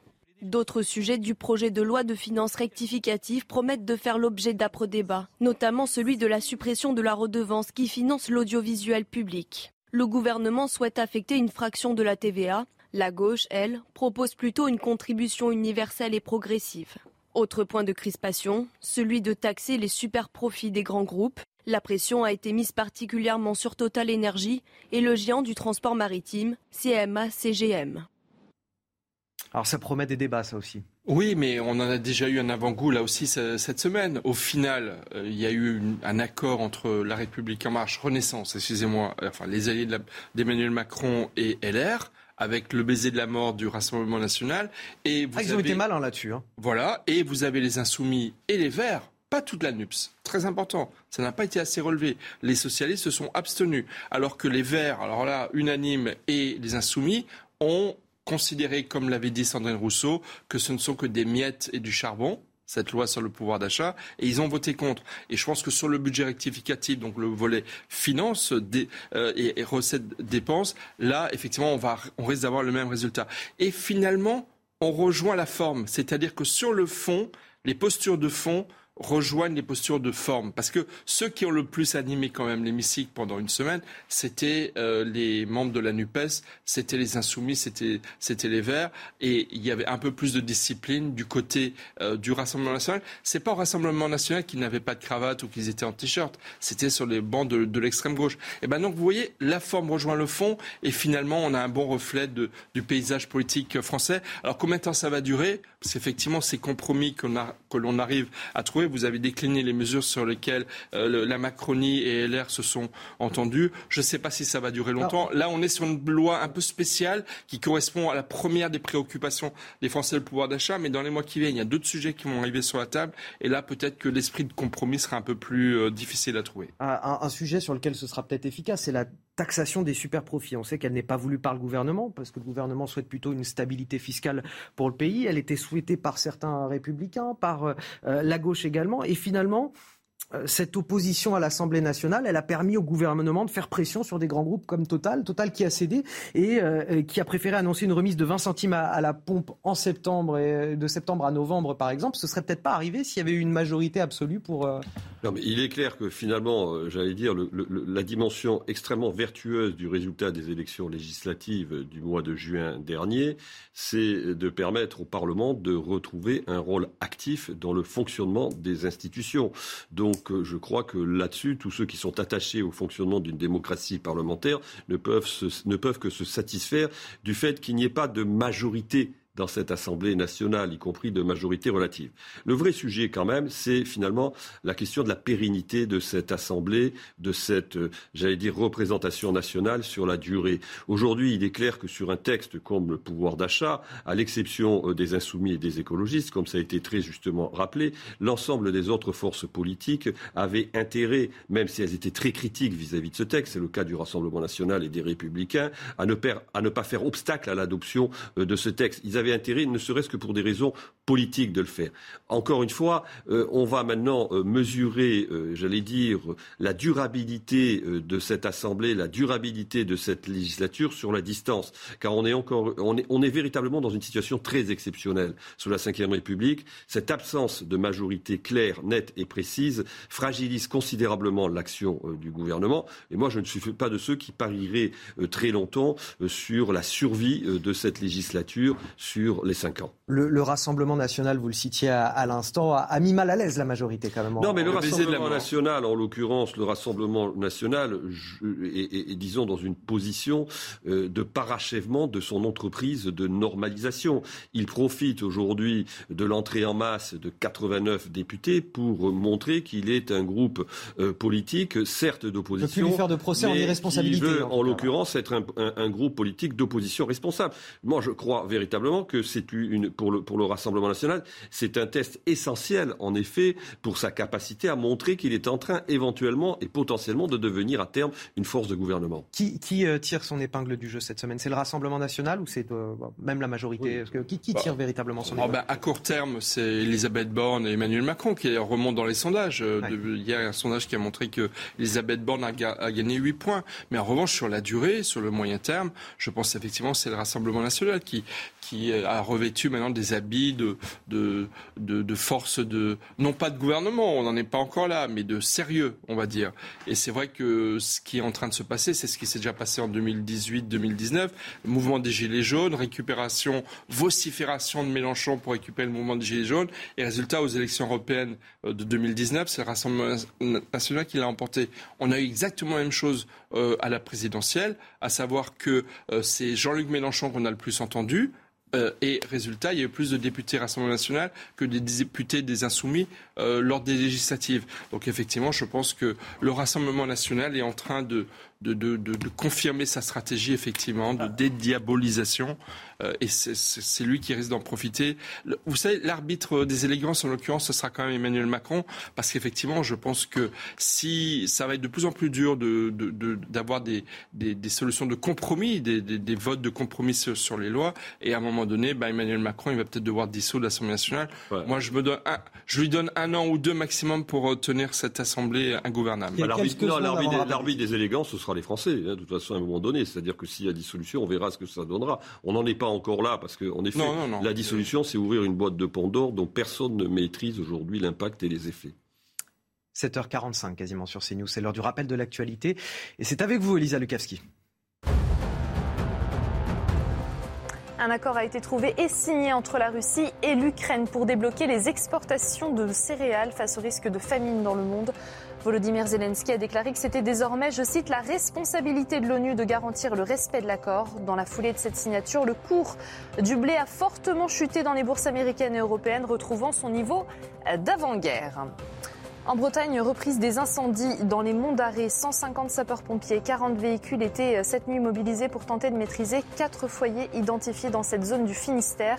Les conditions météo défavorables et en particulier le vent ont réactivé ces foyers. Jeudi, la préfecture faisait état de 1725 hectares déjà partis en fumée. Et puis l'Euro féminin de football et le quart de finale des Bleus ce soir face aux Pays-Bas. Les Néerlandaises, championnes d'Europe et vice-championnes du monde en titre, devront faire sans plusieurs joueuses majeures. En face, les Françaises qui n'ont pas perdu un match depuis le début de la compétition devront s'imposer pour se qualifier dans le dernier carré. Coup d'envoi du match à 21h et ce sera à suivre sur Canal+. Elisa qui porte le maillot aujourd'hui de l'équipe. Bien sûr, il faut le souligner. Vous pourriez presque remplacer les blessés. Euh, l'équipe de France, les Bleus, euh, pour le match ce soir contre les, euh, les Pays-Bas. Dans votre journal, on fait également un point sur les incendies qui sévissent en, en Gironde, où d'importants moyens restent toujours engagés ce, ce week-end. Les deux feux ne sont toujours pas fixés, mais au moins, la bonne nouvelle, c'est qu'ils ne progressent plus depuis mercredi. On a plus de 20 000 hectares de forêt qui ont été détruits en, en une dizaine de jours, 36 000 personnes évacuées. Et sur place, on va retrouver euh, Régine Delfour avec Florian Paume. Bonjour euh, Régine. La, bonne nouvelle, j'ai envie de dire aujourd'hui, c'est que euh, la préfecture a autorisé un peu plus de 10 000 personnes à retourner chez elles. Et vous, justement, vous suivez ce matin pour CNews une habitante de, de Cazaux qui était jusque-là hébergée chez, chez une amie. On imagine, Régine, que c'est le soulagement pour elle. Bonjour Anthony. Oui, évidemment, ils l'ont appris euh, hier que Caso allait pouvoir, ils allaient pouvoir réintégrer euh, leur maison euh, dès aujourd'hui 9h. Alors vous voyez, les valises sont prêtes. Les valises sont prêtes, ils vont partir dans quelques minutes. Alors je suis avec Magali. Magali, bonjour. bonjour. Quand vous avez appris hier que vous pouviez regagner votre domicile, quelle a été votre réaction? Très sincèrement, je crois que encore euh, là maintenant, je suis toujours perdue. Je pense que, je sais pas, la situation, le manque de sommeil, neuf jours en dehors de chez soi, euh, enfin c'est inédit et on ne sait pas trop où on, on est en fait. On a été tellement dépassés. Alors, vous êtes avec votre fille, mais en fait, vous êtes une famille de cinq, donc euh, votre mari et vos enfants sont où? Euh, en fait, lundi soir, quand il y a eu la, deuxième euh, partie avec la forte chaleur et euh, le nuage de fumée qui est arrivé, le côté anxiogène de la situation est arrivé sur ben, mon petit dernier qui a 10 ans. Et lui qui, jusque-là, on ne se rendait pas compte s'il savait ce qui se passait, là, a eu peur. Donc en fait, mon mari, mardi matin, est parti dans la famille en Bretagne avec lui pour l'éloigner de ça. Ma deuxième, ma cadette, elle aussi, elle est partie euh, s'aérer un petit peu euh, et s'oxygéner euh, chez des amis pour, pour sortir d'ici. quoi. Vous avez des animaux? Oui, trois. C'est comment C'est pas évident d'être hébergé avec des animaux? Non, c'est compliqué. Et nous, on a une chance inouïe parce que nous avons fait deux maisons chez des amis différents. Donc Émilie et Quentin en premier. Maintenant, nous sommes chez Enda et Yannick et on a une chance inouïe parce que ils ont également des animaux et ils nous ont ouvert la porte avec bah, nos animaux, ce qui est compliqué quand même à gérer. Quatre chiens, deux chats, euh, c'est pas facile, mais on va pas se plaindre, on a nos animaux avec nous et c'est pas le cas de tout le monde. Est-ce que vous avez une appréhension quand même quand vous allez euh, retourner chez vous, retrouver votre maison euh, Comment ça se passe? La boule au ventre. oui, c'est compliqué. On ne sait pas ce qu'on va retrouver, donc et puis, on pense à tous les autres, à ceux qui ont perdu quelque chose. Enfin, c'est quand même, oui, c'est compliqué. Merci beaucoup, Magali. Anthony, vous l'avez euh, compris, hein, euh, même si euh, évidemment ils sont très très heureux de pouvoir rentrer, il y a beaucoup beaucoup d'émotions. Ils ne savent pas comment l'après évidemment va se passer, comment ils vont retrouver leur maison. Aujourd'hui, donc, vous l'avez dit, les incendies ne, progressent plus, hein, le, les feux ne sont pas fixés. Et pour la première fois depuis quelques jours, en fait, les vents ont tourné. Et ici, on sent énormément les fumées de l'incendie. Merci, euh, merci Régine euh, pour euh, votre travail, nous avoir fait aussi partager l'émotion des habitants qui vont pouvoir regagner leur domicile aujourd'hui, évidemment avec un certain soulagement, mais aussi une, boule d'angoisse à l'idée de, retrouver leur domicile et savoir dans quel état sera ce, domicile. On, on, continue à, suivre le retour de ces habitants, ces 10 000 habitants qui vont pouvoir regagner leur domicile avec vous, Régine, et avec Florian Paume qui vous accompagne derrière la caméra. Merci à, à tous les deux. C'était l'une des lois majeures votées lors du précédent quinquennat, la loi contre les séparatismes. Hier, elle a été validée par le Conseil constitutionnel. Cette loi a été contestée par les grandes instances chrétiennes qui dénonçaient une atteinte à la liberté de culte. Les explications avec Jeanne Cancard. Confortée par le Conseil constitutionnel, la loi contre le séparatisme inquiète les chrétiens. Le nœud du problème, c'est qu'il y a un non-dit dans cette loi. Hein. Il faut se souvenir qu'elle avait été votée après l'assassinat du professeur Samuel Paty, c'était en 2020, et que dès le départ, euh, les législateurs avaient refusé de parler, euh, de nommer spécifiquement le séparatisme islamiste. Les, chrétiens craignent que euh, la conception de la laïcité soit de plus en plus étroite et contraignante pour les cultes. Il y a un problème donc de liberté religieuse qui se pose. Les instances chrétiennes, en particulier les protestants, se soucient également des nombreuses nouvelles obligations pesant sur des associations et dénonce une police de la pensée. Le point le plus important, c'est finalement le, fait que cette loi instaure une, culture du soupçon vis-à-vis de toute activité religieuse. Cette loi, à travers cette dimension de contrôle, de contrainte, euh, instaure un, régime un peu de suspicion vis-à-vis de toute activité cultuelle, et ce pour tout culte. Reste désormais au Conseil d'État de se prononcer sur les décrets d'application, notamment sur les réserves d'interprétation émises par les sages, telles que la liberté d'association et la liberté de culte. Allez, pour finir ce matin, je vous emmène en, Californie, avis aux amateurs de séries fantastiques et de super-héros euh, Marvel. Le Comic-Con de San Diego est de retour. Euh, vous me disiez, Michel Taube, non, on ne parle pas de Colombo. Euh, non, on ne parle pas de Colombo, mais, je, vous disais qu'il y a beaucoup de Français qui travaillent dans cette industrie. Alors, elle est souvent américaine, mais le génie, il est souvent français et c'est une fierté pour nous. Et, c'est bien de le souligner. C'est là-bas vont être dévoilées notamment les premières images des séries dérivées, euh, par exemple de Game of Thrones ou du Seigneur des Anneaux. On y attend 130 000 personnes. Beaucoup d'entre elles sont déguisées euh, en personnages de fiction. Ça fait toujours des belles images. C'est ce qu'on appelle le, cosplay. Ça nous fait euh, des images très sympas. Sur place, on retrouve notre correspondant Ramzi Malouki. L'un des plus grands événements de la culture geek au monde a retrouvé son mojo, pour reprendre ce terme utilisé par euh, les fans venus ici à San Diego des quatre coins de la planète. Plus de 100 000 fans en costume, c'est la tradition. Ces fameux cosplayers qui n'ont pas hésité à débourser souvent des milliers de dollars pour être là pendant ce week-end. Il faut dire que Comic Con est devenu au fil du temps un rendez-vous incontournable et pas seulement pour les fans car c'est ici à Comic Con que la machine marketing hollywoodienne se met en route, c'est ici qu'on lance la promotion d'un film, d'une série télé. En fait, c'est ici que le phénomène de bouche à oreille commence, d'où la présence de tous les studios hollywoodiens, de toutes les plateformes de streaming et bien sûr des stars, à l'image par exemple de Chris Pine et Hugh Grant, qui sont venus en personne présenter en avant-première la bande-annonce de leur nouveau film Donjons et Dragons. Il s'agit euh, bien sûr de l'adaptation du célèbre jeu de rôle, un film prévu pour une sortie en France en mars 2023. Et preuve qu'il y en a pour euh, tous les goûts, tous les genres et tous les âges ici à Comic Con, eh bien les nostalgiques de Star Trek ont pu rendre hommage à l'inoubliable Captain Kirk de la série, l'acteur William Shatner, qui a posé les empreintes de ses mains au cours euh, d'une cérémonie officielle des empreintes qui seront ensuite exposées dans plusieurs cinémas aux États-Unis. Comic Con se poursuit jusqu'à dimanche soir pour nous ici en Californie du Sud. Et en ce deuxième jour du Grand Prix de France ici au Castellet, on est en compagnie d'Esteban Ocon. On revient un petit peu avec vous sur la, première journée. On va pas s'attarder sur le classement, mais plutôt sur le travail de fond que vous avez mené hier. Exactement, on a testé beaucoup de choses hier, donc oui, c'est clair qu'il ne faut pas trop regarder euh, la feuille. On n'espère pas voilà, se, placer dans ces positions-là, mais euh, on avait beaucoup de choses, euh, beaucoup de pièces aérodynamiques à tester. On a mis les rakes, les gros barbecues sur l'arrière de la voiture, donc les ingénieurs ont, ont, regardé pas mal de choses et à nous de mettre tout dans l'ordre aujourd'hui.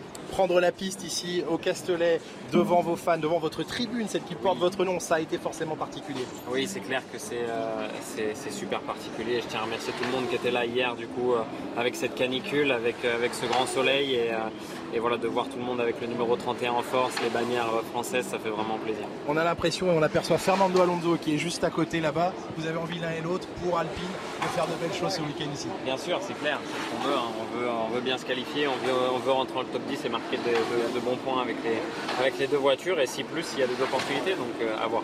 On vous souhaite tout le meilleur et justement les qualifications, bien, elles seront à vivre tout à l'heure à partir de 15h40 sur Canal+. Et j'ai même pas eu le temps de le dire, le Grand Prix de France de Formule 1 à suivre évidemment ce week-end sur euh, Canal+. Euh, Arnaud Benedetti, merci beaucoup. Merci à vous. Michel Taube, merci également. Merci à vous. Euh, merci à tous les deux. Restez avec nous dans quelques instants. On, poursuit cette matinale week-end avec l'interview politique d'Élodie Huchard. Elle reçoit ce matin Pierre-Henri Dumont, député Les Républicains du Pas-de-Calais. Et juste après, ce sera face à Bigot avec Guillaume Bigot et Benoît Vaillot. A tout de suite.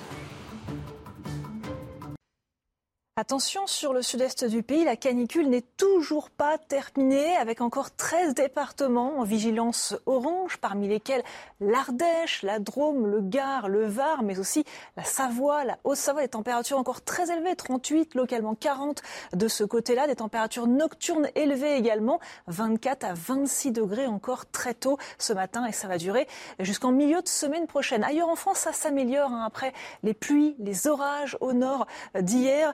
Les derniers orages s'évacuent par la façade est. On peut encore en avoir quelques-uns ce matin. Le soleil revient sur l'Atlantique, mais aussi du côté de la Méditerranée. Le vent est présent en Méditerranée avec de la tramontane au cours de cette journée. Cet après-midi, du beau temps qui s'impose absolument partout, hormis parfois encore quelques averses hein, sur l'Est et particulièrement sur les Alpes du Sud, quelques orages ailleurs. Un ciel bien dégagé et toujours un petit peu de vent en Méditerranée. Des températures euh, classiques douces ce matin avec encore 18 à Paris, 24 de la douceur, de la chaleur même du côté de Nice et de Cannes.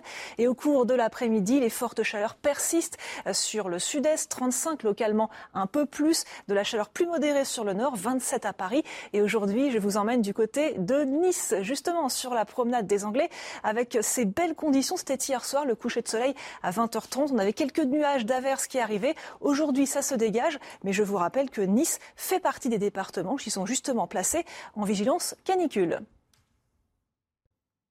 Il est un peu plus de 8 heures. Bon réveil à tous si vous nous rejoignez dans la matinale week-end sur CNews. Dans un instant, c'est Pierre-Henri Dumont, député Les Républicains du, Pas-de-Calais, qui est l'invité euh, politique d'Élodie Huchard. Mais tout d'abord, le rappel des titres de l'actualité. Avec cette question, les Français euh, vont-ils être contraints de passer euh, un hiver au frais chez eux? Face à la crise énergétique, Bruxelles et l'exécutif français préparent leur plan de sobriété énergétique. Cela devrait en premier lieu concerner les entreprises et les industriels, même si tout le monde devra faire des efforts pour éviter le blackout, les coupures d'électricité la météo jouera elle aussi un grand rôle. On en parlera euh, dans votre 8h20. Lyon face à l'insécurité. On parle de la troisième ville la plus dangereuse de France après Paris et Marseille. Cette semaine, plusieurs policiers ont été agressés dans l'exercice de leurs fonctions. Certains ne reconnaissent plus leur ville et pointent du doigt la responsabilité de la mairie écologiste.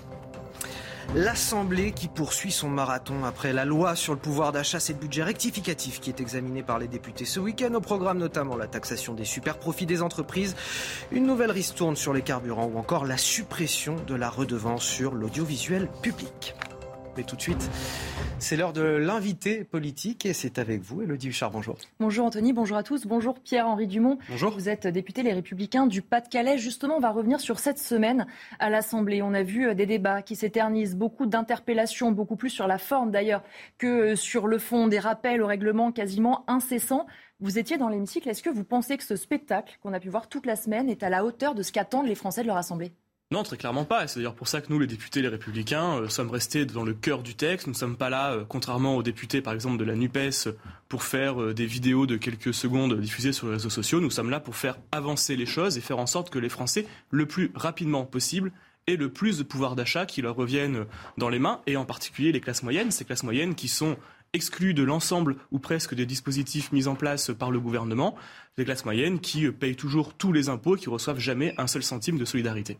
Justement, vous parliez du pouvoir d'achat. Votre groupe euh, l'a voté. Est-ce que c'est un moyen de montrer que vous êtes euh, constructif, qu'un certain nombre de vos idées étant passées, vous êtes prêt à soutenir ce texte et peut-être d'ailleurs euh, d'autres textes dans l'avenir? Nous l'avons toujours dit, nous sommes dans une position ferme mais responsable. Responsable, ça veut dire quoi? Ça veut dire que quand on réussit à faire passer des propositions qui avaient été rejetées pendant cinq ans par la majorité La République en marche, que là elles sont acceptées, bien évidemment que nous les votons. Nous avons obtenu la déconjugalisation de l'allocation d'adultes handicapés, qui était euh, un message, qui était un projet de loi, une proposition portée par Aurélien Pradier plusieurs fois lors du précédent quinquennat, cette fois-ci grâce à l'ensemble des oppositions et donc de la majorité qui était contrainte d'accepter de voter pour in fine.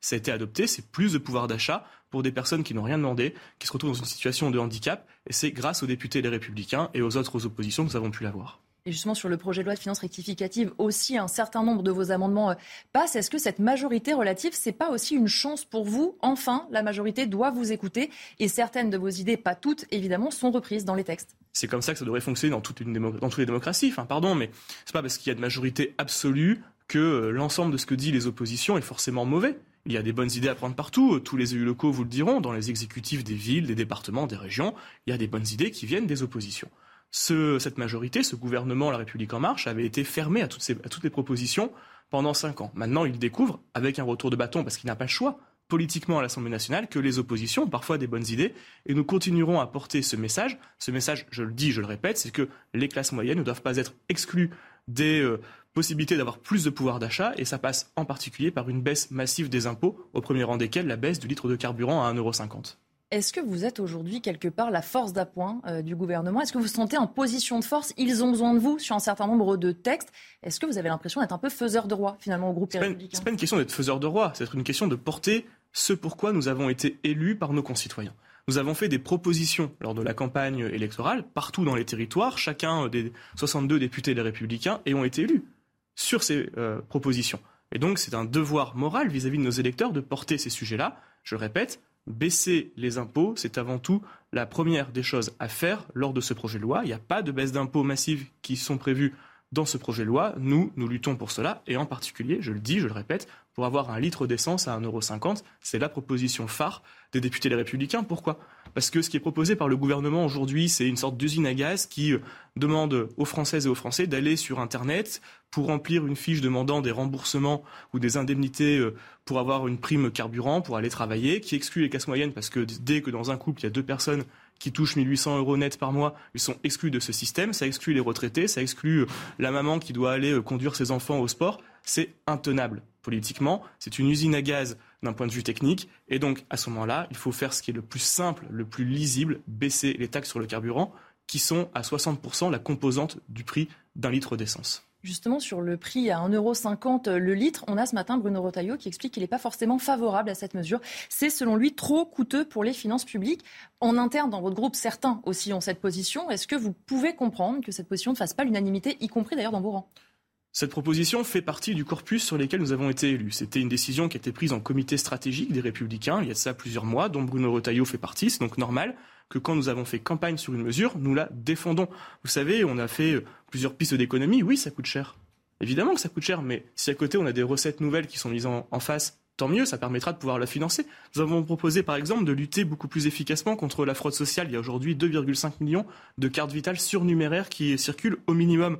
Nous avons proposé d'avoir une allocation euh, sociale regroupée, c'est-à-dire qu'on regroupe toutes les allocations et on plafonne à 75% du SMIC. Pourquoi? Pour faire en sorte que le travail paye toujours plus que l'assistanat. Nous avons proposé de pouvoir euh, mettre en place euh, une débureaucratisation des réformes importantes de la haute fonction publique qui font gagner plusieurs milliards d'euros sur l'ensemble du quinquennat. Voilà des mesures très concrètes. La suppression de l'aide médicale d'État, euh, dont bénéficient les euh, allocataires clandestins sur le territoire, sont des mesures concrètes qui permettent de financer d'autres choses. Parmi ces autres choses, les baisses d'impôts et en particulier, je le dis, je le répète, cette proposition à 1,50€. Et un accord avec la majorité sur non pas ce litre à 1,50€, mais plutôt une remise. Il faudrait évidemment s'entendre sur le montant de la remise. Est-ce que vous êtes euh, confiant pour un accord là-dessus? Le gouvernement semble avoir compris que sa proposition euh, de chèque sur Internet était quelque chose qui était très compliqué à mettre en place et excluait les classes moyennes. D'ailleurs, c'est pour ça qu'il avait commencé par mettre lui-même une remise de 18 centimes à la pompe. Euh, il avait prévu d'éteindre cette remise d'ici la fin d'année. Nous, si on peut euh, faire gagner du temps avec cette remise, faire en sorte qu'elle ne s'éteigne pas, faire en sorte également que celle-ci soit augmentée, eh bien tant mieux. Tant mieux. Ce sera ça notre rôle d'opposant, d'opposant ferme, je le dis, mais responsable. Un mot sur votre groupe au sein de l'Assemblée. Vous l'avez dit, on entend beaucoup la NUPS. Il y a aussi le Rassemblement national qui est dans une opposition très frontale. Vous, aujourd'hui, votre groupe des Républicains, comment il peut trouver un espace politique et même un moyen de devenir audible et de que les propositions aussi passent le mur du son, comme on dit? Par le sérieux? Par le sérieux dans la présentation de nos amendements, dans la présentation de nos propositions? Une fois plus, nous ne sommes pas là pour faire le buzz sur les réseaux sociaux. Nous sommes là pour faire concrètement avancer la vie quotidienne des Françaises et des Français.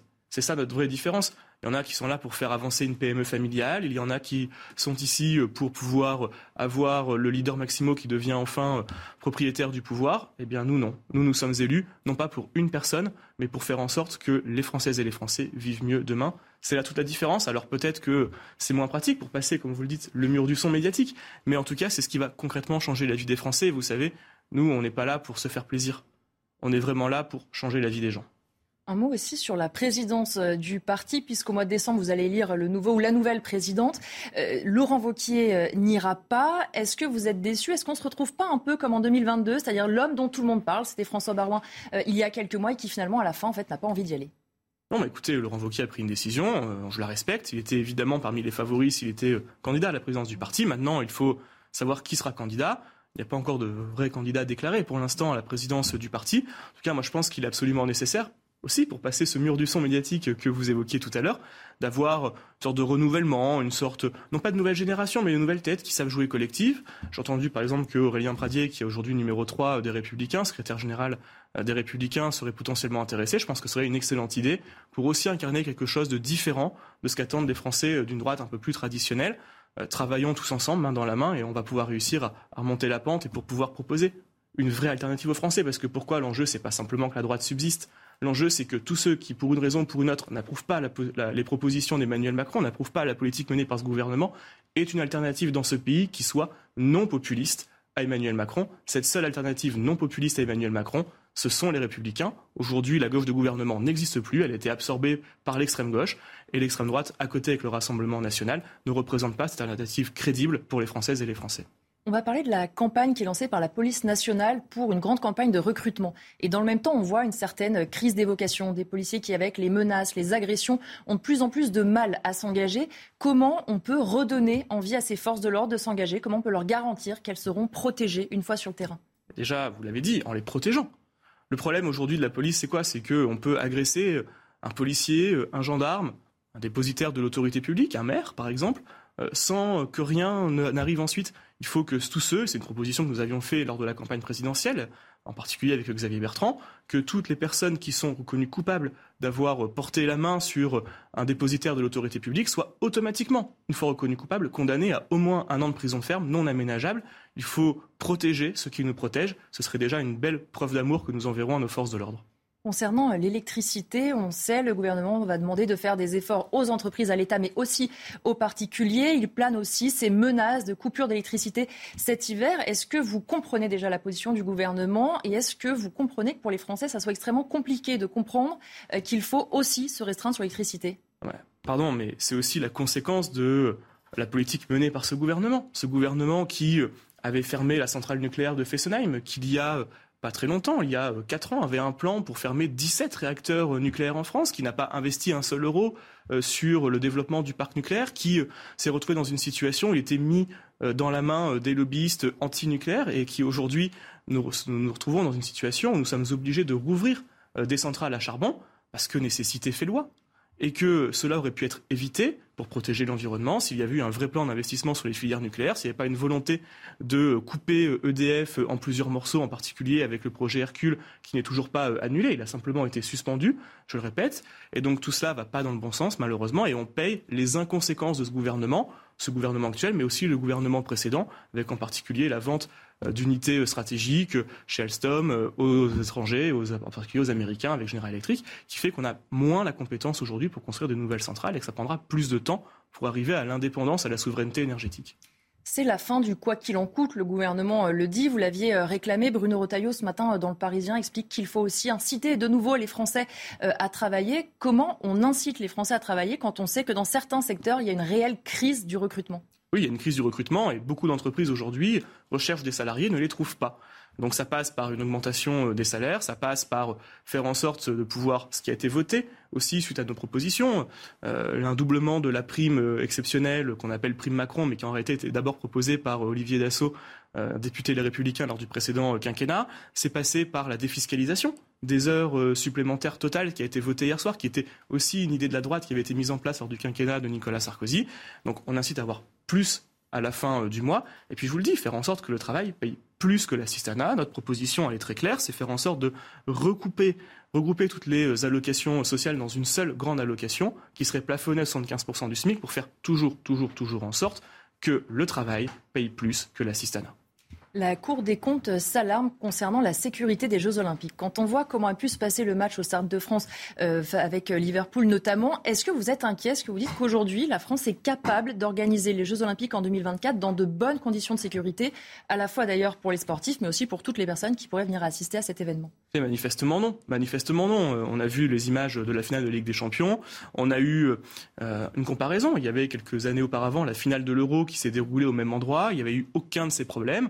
Le ministre de l'Intérieur avait menti, d'ailleurs, euh, lors de ses explications aux Françaises et aux Français. Ça a été démontré par un rapport sénatorial. Il y a une crise aujourd'hui qui est une crise des agences de sécurité privées où il manque de bras, où nous n'arriverons pas manifestement à pouvoir combler ce manque. Et donc il va falloir trouver, peut-être faire recours à euh, des sociétés de sécurité privée euh, étrangères. Parce que la réalité, c'est que nous n'avons pas assez de bras aujourd'hui, ni assez de compétences, parce que la crise du Covid a fait en sorte que beaucoup de manifestations ont été annulées. On fait en sorte qu'il y a de moins en moins de sociétés privées qui ont pu travailler à ce moment-là, pendant deux ans, avec des événements, des grands événements qui euh, ont été annulés et que donc il faut remettre tout cela euh, en musique. Ça risque d'être un peu court parce que c'est dans deux ans maintenant et que l'expérience montre qu'aujourd'hui nous ne sommes pas prêts. Donc oui, évidemment, il y a un risque sur la réussite des Jeux Olympiques et je répète que la réussite des Jeux Olympiques, c'est la réussite de la France. C'est faire en sorte de présenter une image, une belle image de notre pays à l'ensemble du monde et c'est aussi euh, une pièce qui a un revers, qui est le revers que si on échoue sur ça, ce serait absolument catastrophique. Nous avons eu un premier coup de semonce avec la finale de Ligue des Champions.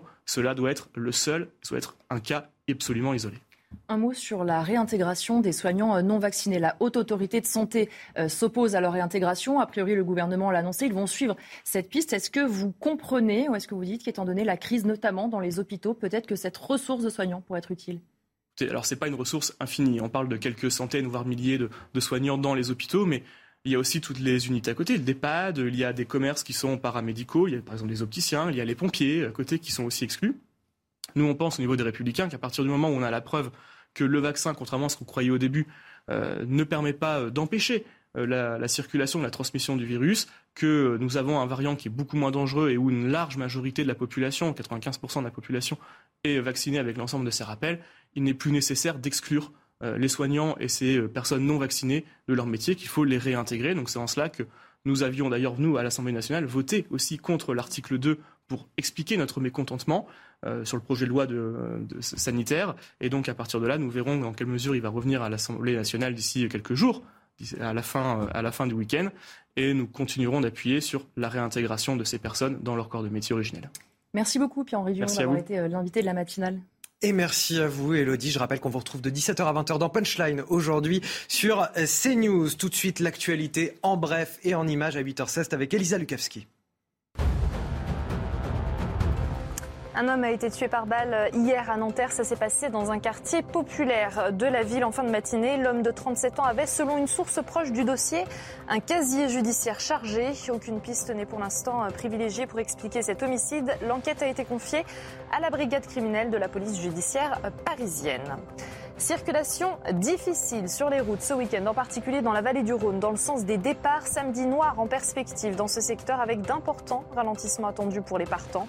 En Ile-de-France, Bison Futé conseille d'éviter les grands axes franciliens jusqu'à 16h dans le sens des départs. Demain devrait être plus calme avec une circulation habituelle. Steve Bannon reconnu euh, coupable d'entrave à l'enquête sur l'assaut du Capitole aux États-Unis en janvier 2021. L'ex-proche conseiller de Donald Trump, figure du populisme de droite, a été reconnu coupable après avoir refusé de coopérer avec la commission sur l'assaut du Capitole. Il connaîtra sa peine en octobre prochain. Risque-t-on des coupures d'électricité? L'Assemblée nationale est-elle une vaste cour de récré? On en parle dans quelques instants. Dans Face à Bigot, avec deux politologues, Guillaume Bigot bien sûr, et Benoît Vaillot. A tout de suite. 8h20, comme promis, c'est l'heure de Face à Bigot, avec évidemment Guillaume Bigot. Bonjour Guillaume. Bonjour Anthony. Guillaume Bigot, politologue. Et face à vous aujourd'hui, un autre politologue et historien, euh, c'est Benoît Vaillot. Bonjour, merci d'être avec nous. Bonjour une demi-heure pour euh, débattre des grands thèmes de l'actualité de ce samedi 23 euh, juillet. On va commencer avec cette question, j'en parlais déjà tout à l'heure. Risque-t-on euh, des coupures d'électricité dans nos foyers cet hiver? C'est en tout cas la, crainte face à la guerre en Ukraine et la menace d'un arrêt total des, livraisons de gaz par la Russie. La Commission européenne a présenté un, plan d'urgence cette semaine. Elle demande la réduction de la consommation de gaz de 15% dans chaque pays de l'Union européenne. Emmanuel Macron prépare également un, plan de délestage pour les entreprises. Mais qu'en est-il pour les particuliers? Élément de réponse avec Michael Dos Santos et on en discute sur ce plateau juste après. Pour ne pas risquer des coupures d'électricité cet hiver, il faudra regarder vers le ciel. Si vous avez un hiver doux, comme on en a eu un, on passera. Si la météo se veut clémente, quelques restrictions devraient suffire à pallier le manque d'électricité. Parmi elles, inviter les particuliers à réduire leur consommation, demander aux industriels de limiter leur production ou encore baisser de 5% la tension sur le réseau électrique. La situation pourrait en revanche se compliquer en cas de grand froid.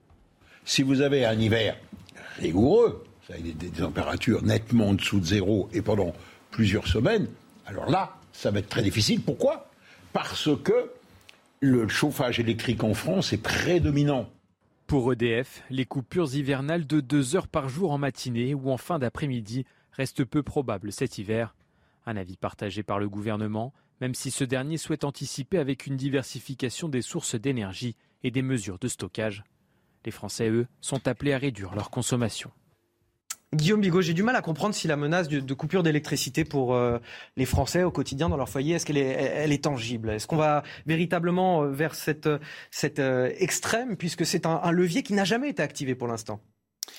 Est-ce que vous pensez que le chef de l'État, lors de son allocution du 14 juillet, aurait pu, et d'ailleurs il l'a fait précédemment, aurait pu évoquer une économie de guerre et commencer à installer dans le débat l'idée qu'il y aura du délestage, que nous devrons être solidaires, et notamment avec nos voisins européens, parce que, un, le robinet de gaz pourrait être coupé, ça c'est la raison qu'on met en avant, mais en fait, on peut, quand on gratte un peu, s'apercevoir qu'il y a bien d'autres raisons, et que ce problème énergétique, la France, d'une certaine façon, se l'est créé à elle-même, elle l'a fabriqué. Et on est maintenant dans une situation. On n'est pas les plus dépendants du gaz russe. Hein, euh. On est peut-être les. On est nous sommes Parmi les moins, dépendants, du gaz russe. Un, parce qu'on a beaucoup d'énergie nucléaire, et deux, parce qu'on a en plus du gaz algérien. Ça, c'est tout à fait exact. Néanmoins, qu'est-ce qu'ont fait les autorités dans notre pays? Et ça s'est fait depuis euh, maintenant plus d'une quinzaine d'années. On n'a pas entretenu ce bijou euh, et cet atout considérable qu'était l'énergie nucléaire. Et on a beaucoup de centrales à l'arrêt. Voilà, on a 26 centrales sur les 58 qui sont à l'arrêt. C'est considérable. On parle de problème de corrosion, on parle de problème d'entretien, mais en réalité, c'est l'ensemble, les experts le savent bien, c'est l'ensemble de la filière nucléaire qui a été, non pas mise à l'arrêt, mais qui a été mise à mal, qui a été abîmée. On a fermé Fessenheim. Ça, c'est le président de la République euh, euh, qui l'avait fait quand il était euh, ministre d'économie. il, a, il y a aussi cette, cette idée donc ça, c'est le premier bloc, c'est vraiment le nucléaire a été négligé. Euh, vous nous dites matin que la, guerre en Ukraine, elle a bon dos pour. Euh, ah, c'est exactement ça. C'est-à-dire qu'on a créé le problème et il est maintenant aggravé par des raisons conjoncturelles géopolitiques. Mais on a également vendu Alstom, on a vendu Arabel qu'on a ensuite racheté beaucoup plus cher, et surtout, c'est un autre bloc de, causalité, si vous voulez. Il y a cette folie cette folie complète des énergies alternatives. Pourquoi folie? Parce que ça coûte plus cher, parce qu'on les a financés pendant longtemps, vous et moi, sur nos, sur nos factures d'électricité, parce que c'était soi-disant la solution de l'avenir, et qu'on sait maintenant que non seulement ça pollue plus, ça coûte plus cher et ça n'apporte pas de solution. Et donc, les énergies alternatives ne peuvent pas fonctionner en production d'électricité de manière continue. Elles sont intermittentes. De sorte que si vous avez, par exemple, dans des situations de grand froid, en général, les éoliennes ne vont pas donner suffisamment. Mmh. Donc, qu'est-ce qui se passe? Vous devez avoir absolument du fossile. Vous devez avoir du gaz pour produire de l'électricité ou vous devez avoir du charbon pour produire de l'électricité. Et nos voisins ont fait ça. Alors maintenant, autre problème. Donc, premièrement, on a négligé le nucléaire. On l'a abandonné pour des raisons politiques. Deuxièmement, on a développé les énergies alternatives qui sont polluantes et plus chères. Et comme on a maintenant ce problème de gaz avec la Russie, eh bien, effectivement, on est, une fois que la bise fut venue, comme dit la fable, voilà, on va être très, très mal. Bon, on espère quand même que euh, s'il doit y avoir des mesures de délestage, elles vont euh, d'abord et en priorité concerner les entreprises avant de concerner les particuliers, quand même. Bah, ne serait-ce que parce que les entreprises consomment beaucoup plus. Oui, c'est beaucoup plus industries, grosses consommatrices. Mais de plus, les entreprises seront indemnisées. C'est ce qui a été, euh, c'est ce qui a été annoncé. Il y a un texte de 1990 qui prévoit de toute façon qu'en cas, dans l'intérêt de la nation, alors c'est ça peut-être la discussion aussi, c'est dans l'intérêt de la nation et pas nécessairement dans l'intérêt de l'Europe, parce que le président de la République a commencé à nous expliquer qu'il allait falloir faire preuve de solidarité. Il y a une autre folie qui a été décidée par nos dirigeants, c'est non seulement de tout privatiser, et on le voit maintenant puisqu'on est obligé de renationaliser EDF pour réinvestir, etc. On va s'arrêter sur cette question, elle est très importante, non seulement de tout privatiser, mais en plus d'avoir un marché européen de l'énergie, et même un réseau européen d'énergie. Ce qui coûte, on peut pas, si on a le temps, on rentrera dans les détails, ça coûte beaucoup plus cher. De sorte que là, l'Espagne et le Portugal ont demandé, ont obtenu de la Commission européenne de pouvoir sortir de ce marché européen d'énergie et immédiatement leur prix a diminué. En fait, ce marché européen d'énergie, il oblige à payer pour les bêtises de nos voisins, notamment de nos voisins allemands. Benoît Vaillot, euh, oui, moi je suis, assez d'accord avec vous, sauf peut-être sur les énergies alternatives, parce qu'en fait, il faut penser les choses comme un mix énergétique, c'est-à-dire assurer l'indépendance énergétique d'un pays, c'est avoir un, panel en fait de différentes sources d'approvisionnement en énergie. Euh, je pense que ce serait idiot d'être dans le tout nucléaire, d'être dans le tout charbon, d'être dans le tout éolien. Non, il faut un, comment dire un mix avec, dans le cas français, je pense qu'effectivement, hein, on, a, on a sacrifié la filière nucléaire là-dessus. Je, je suis pas d'accord. Alors, je suis bien d'accord, pardon. Alors que nous avions euh, quand même cet atout extraordinaire et qui produisait euh, la, part la plus importante de l'énergie dont nous avions besoin. Ensuite, sur, cette annonce quand même de, couper l'électricité euh, cet hiver, moi, je pense quand même que ça doit nous, nous, nous pousser à, à, rentrer dans une logique de sobriété énergétique, c'est-à-dire de, d'essayer de, de, de, produire autant avec moins et de, de faire attention beaucoup plus euh, à nos dépenses énergétiques, alors que ce soit à l'échelle individuelle, à l'échelle du foyer ou à l'échelle euh, de l'entreprise. On voit qu'avec euh, la, la, effectivement les mesures qui sont en préparation pour l'automne prochain, on veut réduire de 10% la, la, consommation de gaz et d'électricité euh, d'ici deux ans, et il y aura probablement des obligations pour les entreprises, les commerces de devoir éteindre, couper les lumières, par exemple, après la fermeture des. Mais ce sont des mesures qui semblent être. Mais certaines et... mesures existent déjà, en fait. Elles ne sont pas appliquées. Par exemple, celle, celle de, des, des, enseignes lumineuses la nuit. C'est du bon sens. C'est bien sûr que c'est du bon sens, mais les enseignes lumineuses la nuit, effectivement, on comprend mal comment on peut euh, laisser faire ça. Alors après, il y a la question, par exemple, et là, c'est des questions épineuses, hein, la question de l'éclairage public.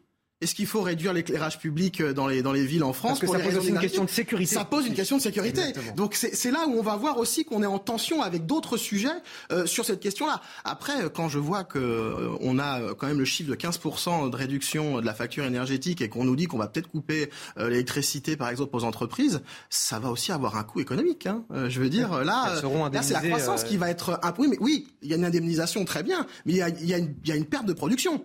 Donc à un moment, la croissance va aussi être impacté par, par ces mesures-là. Donc on, on, voit que cette question permet de tirer un nombre incroyable de questions oui. qui sont pas secondaires. Et, et, et, moi, ce que je trouve intéressant dans, avec cette question-là, c'est qu'en fait, il y a une sorte de, de, gravité du moment. En fait, il y a une gravité qui revient en politique parce qu'on se rend compte en fait que des choses élémentaires comme se nourrir, euh, parce que c'est lié aussi à la question énergétique, ou euh, se chauffer, et eh ben en fait, c'est plus si évident. Benoît Vaillot, je vous interromps un instant puisqu'il est 8h30, c'est l'heure du rappel de l'actualité. C'est avec Elisa Lukavski.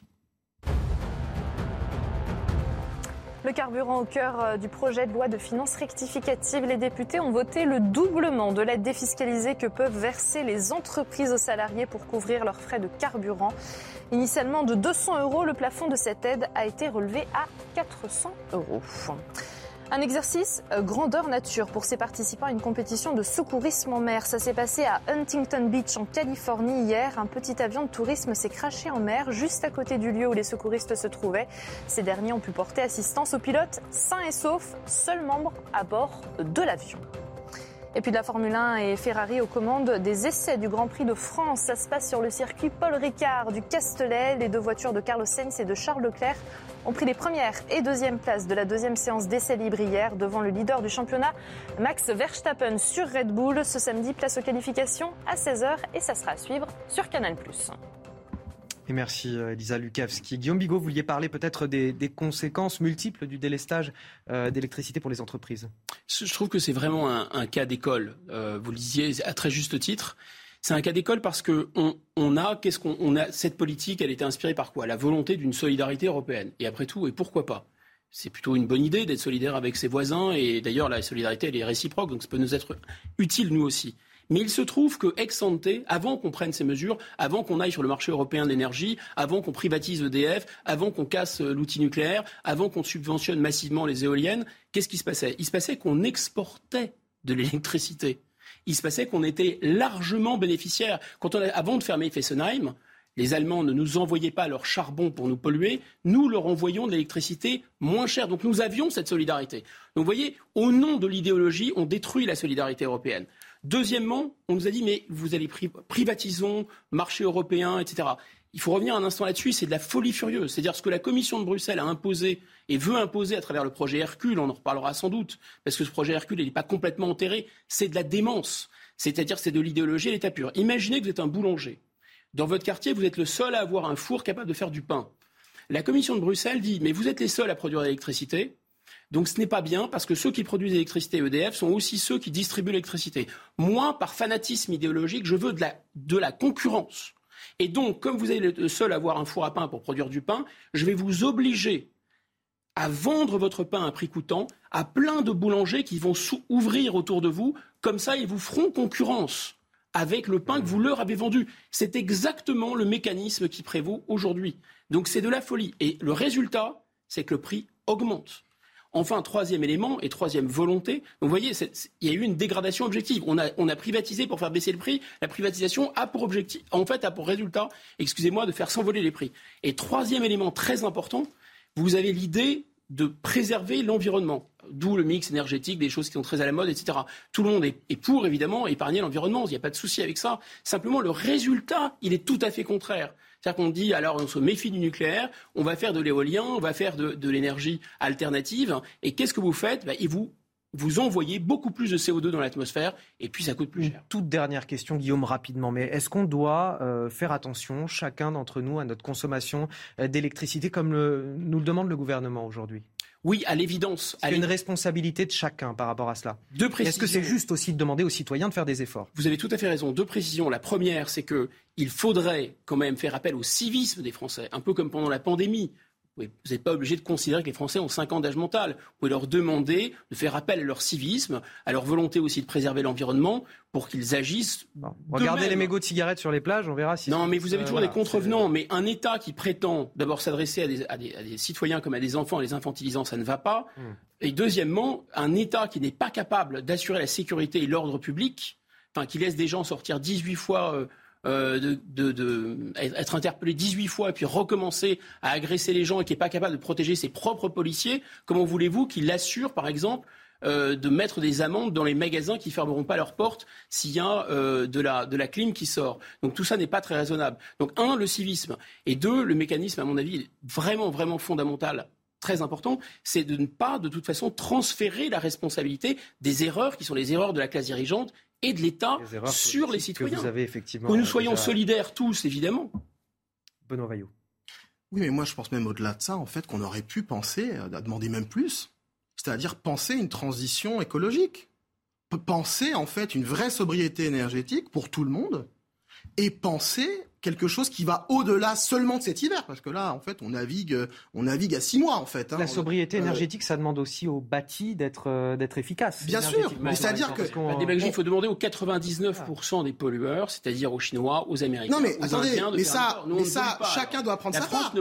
Chacun doit prendre sa part. Mais moi, je pense qu'en fait, en Europe, hein, de manière générale, avec la crise en Ukraine, la crise, la crise sur le gaz, la crise même sur les céréales, les incendies qui se rappellent à nous là cet été, je veux dire avec le méga feu euh, qui s'est euh, déclaré, qui est toujours en train de terminer un petit peu de brûler certains coins de forêt en Gironde.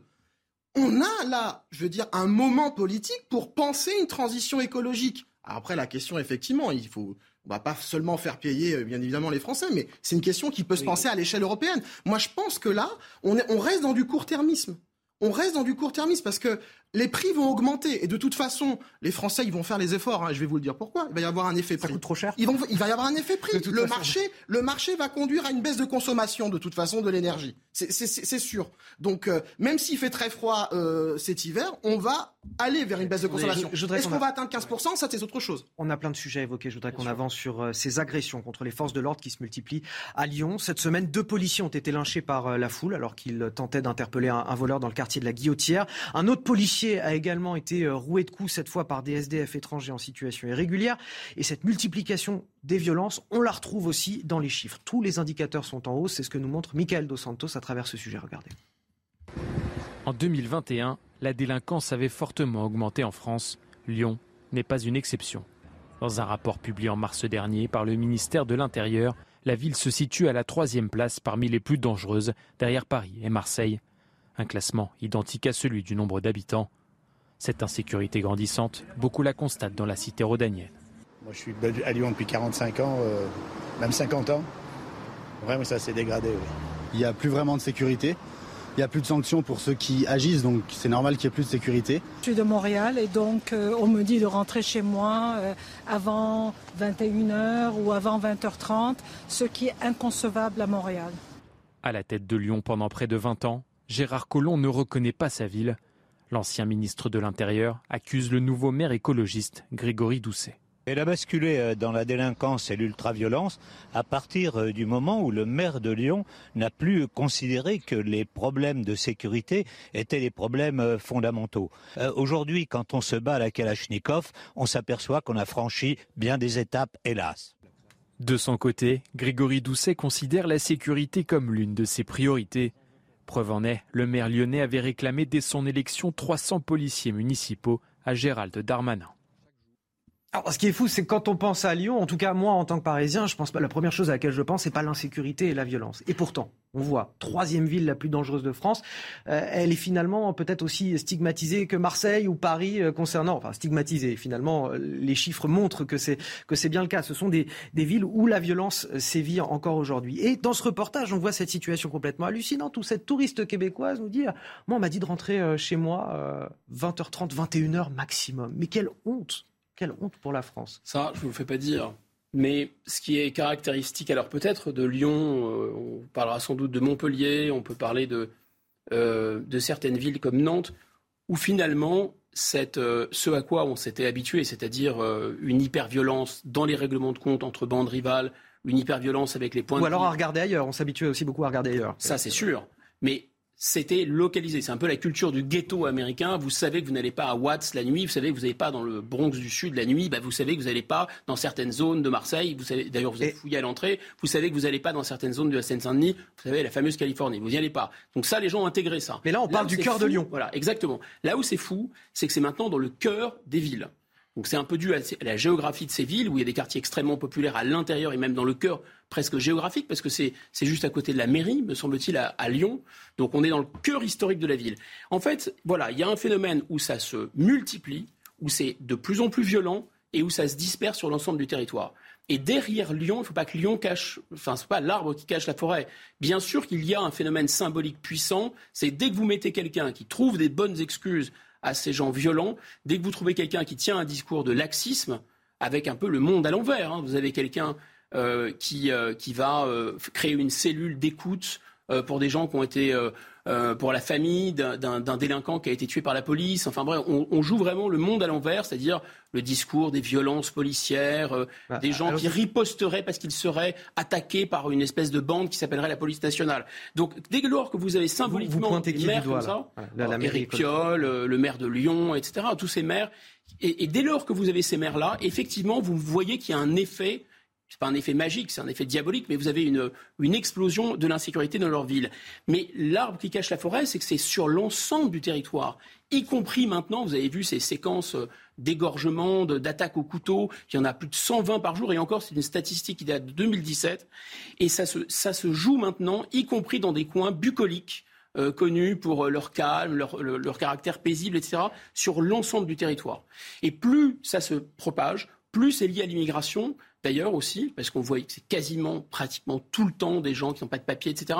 Et plus le déni est puissant. Non seulement le déni est puissant, mais c'est là où ça devient fascinant, c'est que normalement, si vous avez de plus en plus de violence, vous avez un outil pénal, vous avez des lois, vous avez, euh, disons, un fonctionnement de la société qui va s'adapter à cette violence.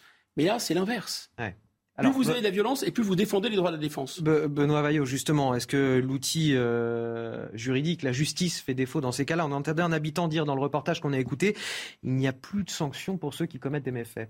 Bah, là, honnêtement, dans, le cas présent, je pense que c'est pas tant un problème de justice, ça peut être le cas, hein, mais je pense que c'est pas tant un problème de justice, c'est un problème de moyens. Et par exemple, on n'a pas de place en centre de, rétention administrative, parce que bon, moi j'ai vécu 10 ans à Lyon.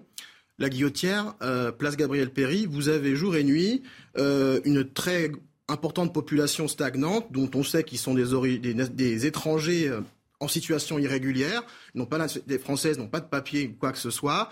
Ils s'adonnent à des activités à des activités criminelles. Donc c'est à, deux pas de l'endroit où ont été lynchés euh, les policiers euh, avant-hier.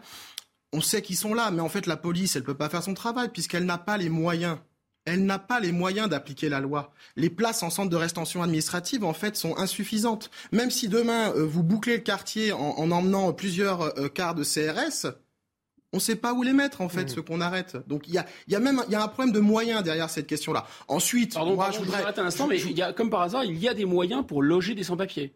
Oui, mais ça, mais ça, c'est autre chose. Non, mais vous voyez bien, que quand vous dites qu'il n'y a pas de moyens, c'est pas vrai. Il y a des moyens. mais... Il n'y a absolument aucune volonté de les pas, utiliser. C'est pas les mêmes budgets. Et par contre, sur la volonté politique, ça coûte très cher. Sur, la volonté politique, Un ça, milliard je, peux, je, peux, je peux vous rejoindre. Mais par contre, Gérard Collomb, moi, je peux pas entendre ça. Vraiment, là, Gérard Collomb, euh, qui vient en fait pleurer à la télévision parce qu'en fait, il n'a pas. Je ne reconnais pas ma ville. Il n'a pas accepté en fait le changement de municipalité à Lyon. Moi, je vous le dis, hein, j'ai vécu 10 ans à Lyon. Euh, euh, ce qui se passe place de la Guillotière, enfin, pardon, place Gabriel Péry à la guillotière. C'est comme ça depuis 20 ou 30 ans. Hein. Et c'était euh, de l'époque où euh, Gérard Collomb était euh, sénateur, maire de Lyon. Donc en fait, le problème, il n'est pas lié à la nouvelle municipalité. Et quand j'entends en plus Grégory Doucet, le maire de Lyon actuel, nous dire qu'il demande des policiers municipaux, la, réponse, elle n'est pas non plus dans les policiers municipaux. Elle est dans une police nationale qui intervient et qui réprime.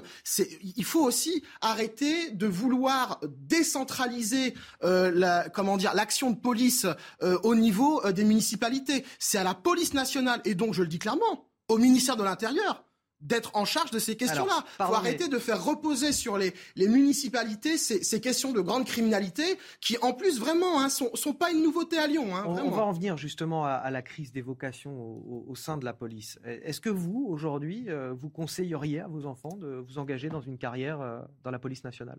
Bah, le hasard fait peut-être bien les choses parce qu'il se trouve que mon fils a démarré des études de droit et qu'il envisage de passer un jour le, le, concours. Et, alors, bah, alors justement, votre vision par rapport à ça, quand on voit les violences à l'encontre des forces de l'ordre aujourd'hui, est-ce que, voilà, vous, votre sentiment par rapport à ça? Écoutez, je serais à la fois, s'il devait d'aventure réussir, je serais à la fois très fier et très inquiet, évidemment, forcément.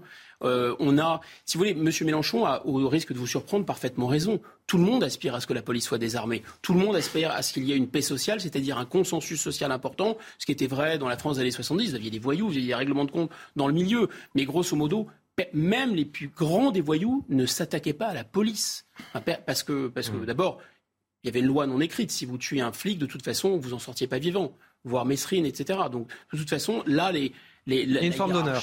Euh, oui, et puis, et puis, il y avait aussi une répression. Hein, il faut être Il y avait une répression, évidemment. il y avait une crainte, mais on aspire finalement à une société dans laquelle il n'y a pas si vous voulez, la, la, police n'est pas surarmée, la police n'est pas obligée d'être, de déployer des moyens extrêmement puissants, mais ça nécessite la paix sociale, ça nécessite le consensus social. Là, ce qu'on a sous les yeux, c'est un phénomène étrange. C'est-à-dire que quand vous êtes au Brésil, pourtant un pays dans lequel il y a énormément de violence, il y a, énorme, il y a des favelas, il y a, des, il y a des, euh, des tensions sociales très fortes, quand on vous attaque et que vous donnez votre argent, vous donnez votre montre, il vous arrive rien.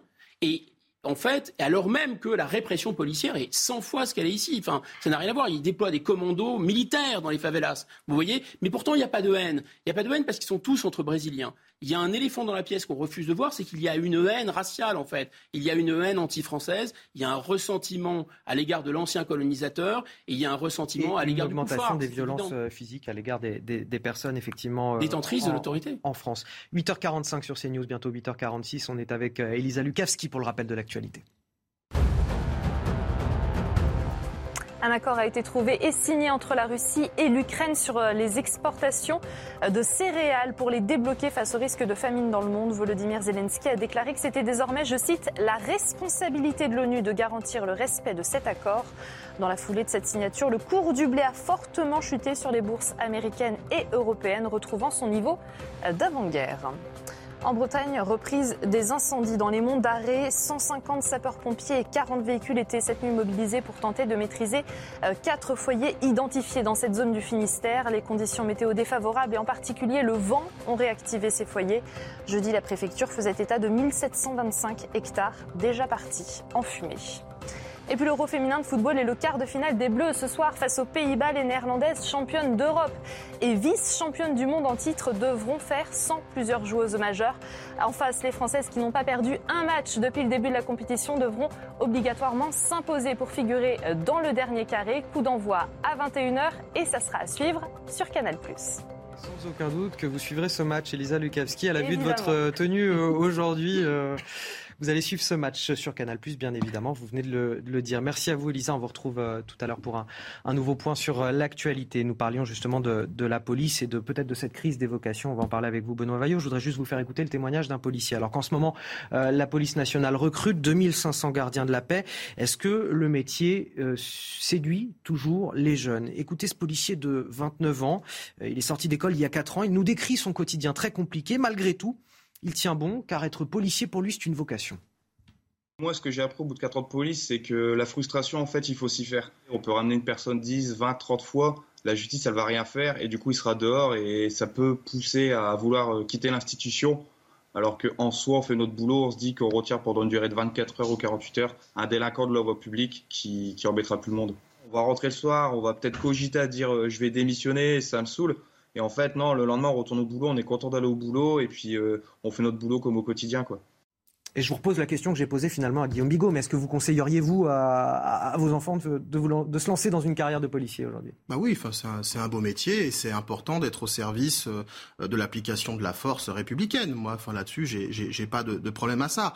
Le problème du recrutement actuel, il faut quand même le dire, c'est qu'en fait, il y a de moins en moins de candidats.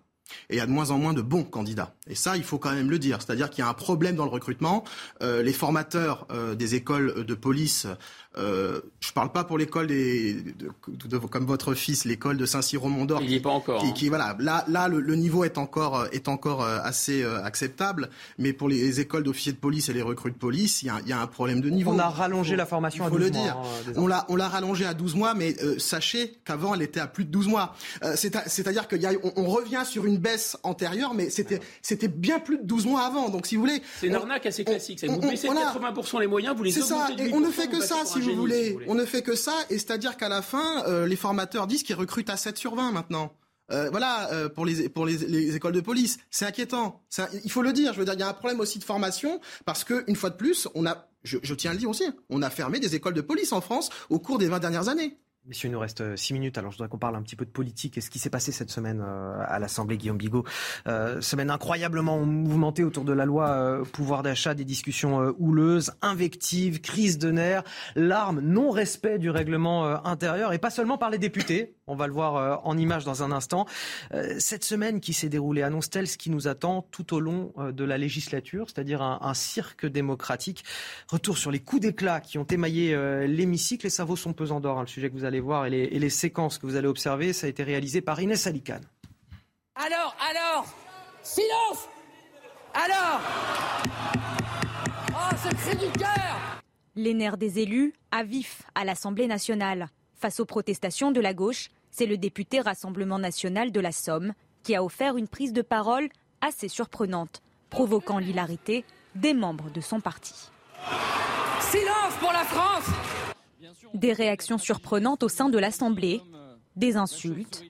Dans le parti des oiseaux, elle montre ses ailes. Dans le parti des fachos, elle montre son poil et elle est un rat. Madame la ministre. Mais aussi des attaques plus personnelles. Je vous remercie de mettre le doigt sur un élément personnel de ma vie. Je suis en situation de divorce avec mon mari qui travaille chez Engie. Coup de colère aussi chez les Républicains. C'est Éric Ciotti qui s'en est pris aux tenues relâchées de certains députés à l'Assemblée. Je demande à la présidente de l'Assemblée nationale l'obligation du port de la cravate au sein de l'hémicycle du Palais Bourbon pour empêcher que certains députés, notamment de la France insoumise, se permettent de porter des tenues de plus en plus relâchées.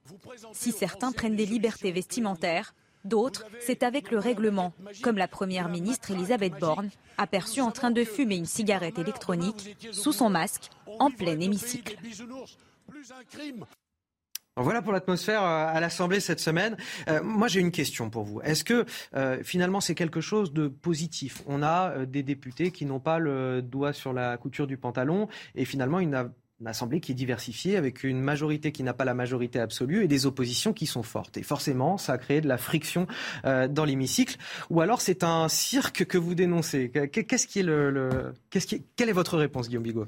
Alors je ne vais pas faire du en même temps, je ne vais pas vous répondre les deux, parce qu'il y a quelque chose qui ne va pas quand même, on s'en rend bien compte, et pourtant, et pourtant, la belle au bois dormant est réveillée. Voilà, la, représentation nationale, enfin, il s'y passe des choses. Vous savez, la démocratie, c'est purger les, querelles, c'est purger les problèmes de, de vision de la société opposée, hostile, incompatible, et les rapports de force, les purger avec les mots la polémique, euh, étymologiquement, ça vient du grec polémos, qui veut dire faire la guerre. C'est la même étymologie. Ce qui veut dire que dans une démocratie, dans une république, on choisit de faire la guerre avec les mots plutôt que se taper dessus.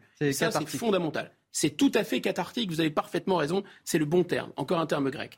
Donc c'est vrai, et, ça sert aussi à ça. Et c'est bien que ça se défoule, et c'est bien que ça sorte. Et il y a un effet cocotte minute, et il y a un effet, euh, on relâche la pression. Et donc, Au détriment du travail parlementaire ou non, mais, pas tant que ça finalement dire qu'il y, a un, si vous voulez, il y a un rapport de vase communicant. Plus l'Assemblée d'une certaine façon sera violente, et peut-être moins la rue le sera. Donc ça, c'est ça, c'est premier point, premier commentaire. il se passe des choses et c'est intéressant et ça intéresse euh, la population et euh, ça fait évoluer les projets de loi. Euh, il n'y a plus l'effet Playmobil, etc. Donc je pense que tous les, enfin tous les Français et pas seulement les gens qui sont intéressés professionnellement par la politique comme nous, doivent, à mon avis, se, réjouir au nom de la démocratie. Deuxième chose, effectivement, chacun joue, on va dire, sa partition. Chacun joue sa partition, c'est-à-dire que, et c'est la caractéristique de cette Assemblée, me semble-t-il, c'est qu'il y a de la haine croisée. C'est-à-dire, normalement, il y a une opposition et un gouvernement. il y a une majorité et une opposition, une majorité et une minorité. Et là, c'est totalement fracturé. C'est-à-dire que vous avez, ça dépend de quel point vous regardez, mais si vous regardez avec l'axe droite-gauche, bah, vous voyez qu'il y a effectivement une gauche, euh, NUPES, euh, et puis euh, un arc droit, et, c'est puissant. Mais si vous prenez un autre angle de, lecture, qui, sont les gens favorables au statu quo, au système euromondialiste, bah, vous avez en fait la NUPES et le RN, qui sont très largement majoritaires d'ailleurs, ensemble contre LR et le gouvernement qui sont tout à fait favorables au statu quo, on va dire au statu quo social, économique, politique, etc. Donc, vous voyez, et là, pourquoi c'est haine croisée Et parce qu'en fait, tout le monde déteste tout le monde. Donc le gouvernement veut être euh, soutenu par tout le monde, mais attention, il ne veut surtout pas des voix des lépreux. On parle du Rassemblement national, là, c'est ça? Oui, le Rassemblement national, parce qu'il y a lépreux et demi-lépreux. Alors, les demi-lépreux, c'est LFI, puis les, vrais lépreux, c'est le, RN. Mais enfin, grosso modo, il préférait avoir les voix de ce qu'il appelle les enfin, du bloc républicain. On viendra peut-être sur ce thème, c'est intéressant. Les républicains. Ah, il nous reste une trente. Euh, Alors, je, vais laisser, euh, je vais laisser mon camarade. on va, on va encore en plus en discuter, puisque vous allez, euh, vous allez rester avec nous. nous éclairer, mais grosso modo, je pense qu'il y a quelque chose qui est quand même intéressant de cette Assemblée. Et effectivement, Benoît Vaillot, je vous laisse une minute pour, pour évoquer votre sentiment face au travail de l'Assemblée nationale cette semaine. On a, on, a, on a un vrai Parlement, là. C'est-à-dire que la majorité relative du gouvernement permet en fait une vraie vie parlementaire avec des amendements qui sont euh, porté par l'opposition et qui arrive quand même à passer. Enfin voilà, ça c'est un vrai Parlement, un Parlement qui tourne, un Parlement qui fonctionne. Et euh, bon, il y a aussi des aspects de comédie politique, bien sûr, mais ça c'est l'aspect catastrophique de, de, de, la politique aussi. Et les réseaux sociaux. Prendre en compte. Il y a les réseaux sociaux, mais formaté mais par ce que je veux dire surtout, c'est que chacun joue dans son couloir. C'est-à-dire que le gouvernement essaie d'être dans sa logique de sérieux pour faire avancer euh, bien évidemment son son programme politique. La NUPS est plutôt dans une logique euh, effectivement de, de radicalité dans la communication, parce qu'en fait il parlent à leur électorat. Chacun parle à son électorat. Quant au, Front National, je le disais encore hier, ils sont dans une logique de respectabilisation. Le, Rassemblement National est dans une logique de respectabilisation euh, de euh, leurs élus. Et donc, euh, ils jouent un jeu assez intéressant où ils sont pas, tout, pas vraiment dans l'opposition, mais en même temps, ils votent les textes du gouvernement. Donc, chacun joue dans son couloir. Chacun, en fait, a ses objectifs internes et chacun en fait parle à son électorat. La question est de savoir est-ce que ça, ça va porter, ça l'avenir nous le dira. Ça va peut-être développer la culture du compromis en France, en tout cas le, le temps nous le dira. Euh, voilà, le travail va continuer dans cette Assemblée. On aura l'occasion d'en reparler de 9h à 10h, notamment sur euh, le budget rectificatif euh, à l'Assemblée nationale qui est examiné en ce moment même. Merci Benoît Vaillot d'avoir participé à cette émission. Guillaume Bigot, merci à vous, mais vous restez avec nous sur le plateau. On sera rejoint dans quelques instants par Naïma M. Fadel, essayiste et conseillère en, quartier populaire. On sera rejoint également par Faten Idri, délégué spécial UDI de la région Île-de-France. A tout de suite sur CNews. Des conditions qui s'améliorent progressivement après les pluies, les orages de ces derniers jours. Le ciel se dégage à nouveau, l'anticyclone regonfle par l'ouest et le beau temps calme et sec revient. Justement, au cours cet après-midi, on constate vraiment l'amélioration avec davantage de soleil sur toute la façade atlantique en lien avec l'anticyclone. Justement, du soleil encore une fois et un temps calme et sec sur la Méditerranée, un peu de vent, vent d'ouest et tramontane et quelques orages résiduels subsistent encore sur la façade est et en particulier du côté des Alpes du Sud. Les températures sont très élevées à nouveau sur le sud-est, qui reste d'ailleurs en vigilance canicule pour beaucoup de départements de cette zone-là. 35 degrés localement encore plus possible. La chaleur plus modérée sur le nord, 27 sur Paris et 29 en direction de Strasbourg au cours de la journée de demain. Plein soleil pour absolument tout le monde retour de très belles conditions sèches. Mais attention, les fortes chaleurs vont à nouveau s'empirer pour la moitié sud. Un nouveau coup de chaud pour le sud-ouest et pour le sud-est. On pourra encore atteindre les 40 degrés. Bienvenue dans votre matinale week-end. Il est 9h avec Guillaume Bigot. On a été rejoint par Naïma Mfadel. Bonjour. Essayiste, conseillère en, quartier populaire. Merci d'être avec nous. Faten Idri également. Bonjour à vous. Vous êtes euh, délégué spécial UDI de la région Île-de-France et merci d'être avec nous sur euh, ce plateau. À la une de l'actualité, les Français vont-ils être contraints de passer un hiver au frais chez eux? Face à la crise énergétique Bruxelles et l'exécutif français préparent leur plan de sobriété énergétique. Ça devrait en premier lieu concerner les entreprises et les industriels, même si tout le monde devra faire des efforts pour éviter le blackout, les coupures d'électricité. La météo jouera aussi un grand rôle, on en parle dans un instant. Lyon face à l'insécurité. On parle de la troisième ville la plus dangereuse de France après Paris et Marseille. Euh, cette semaine, plusieurs policiers ont été agressés dans l'exercice de leurs fonctions. Certains ne reconnaissent plus leur ville et pointent du doigt la responsabilité de la mairie écologiste. C'est dans ce contexte que la police nationale organise sa campagne annuelle de recrutement. 2500 gardiens de la paix. Les inscriptions sont closes depuis hier, mais, mais qui a donc encore envie de devenir policier? On écoutera ce matin le témoignage de l'un d'entre eux euh, qui a la vocation chevillée au corps malgré, malgré les insultes et les agressions quotidiennes. Et on commence donc avec euh, cette question. Risque-t-on des coupures d'électricité dans nos foyers cet hiver? C'est en tout cas la crainte face à la guerre en Ukraine et la potentielle euh, coupure des livraisons euh, de gaz russe. La Commission européenne a présenté un plan d'urgence cette semaine. Elle demande la réduction de la consommation de gaz de 15% pour chacun des pays de l'Union européenne. Emmanuel Macron prépare lui aussi un plan de délestage pour les entreprises. Mais qu'en est-il pour les particuliers? Que risque-t-on exactement? Élément de réponse avec Michael Dos Santos et on en débat sur ce plateau. Pour ne pas risquer des coupures d'électricité cet hiver, il faudra regarder vers le ciel. Si vous avez un hiver doux, comme on en a eu un, on passera. Si la météo se veut clémente, quelques restrictions devraient suffire à pallier le manque d'électricité. Parmi elles, inviter les particuliers à réduire leur consommation, demander aux industriels de limiter leur production, ou encore baisser de 5% la tension sur le réseau électrique. La situation pourrait en revanche se compliquer en cas de grand froid. Si vous avez un hiver rigoureux, ça des, des, températures nettement en dessous de zéro et pendant plusieurs semaines, alors là, ça va être très difficile. Pourquoi? Parce que le chauffage électrique en France est prédominant. Pour EDF, les coupures hivernales de deux heures par jour en matinée ou en fin d'après-midi restent peu probables cet hiver. Un avis partagé par le gouvernement, même si ce dernier souhaite anticiper avec une diversification des sources d'énergie et des mesures de stockage. Les Français, eux, sont appelés à réduire leur consommation. Naïma M. Fadel, on n'a encore jamais coupé l'électricité aux Français pour le moment.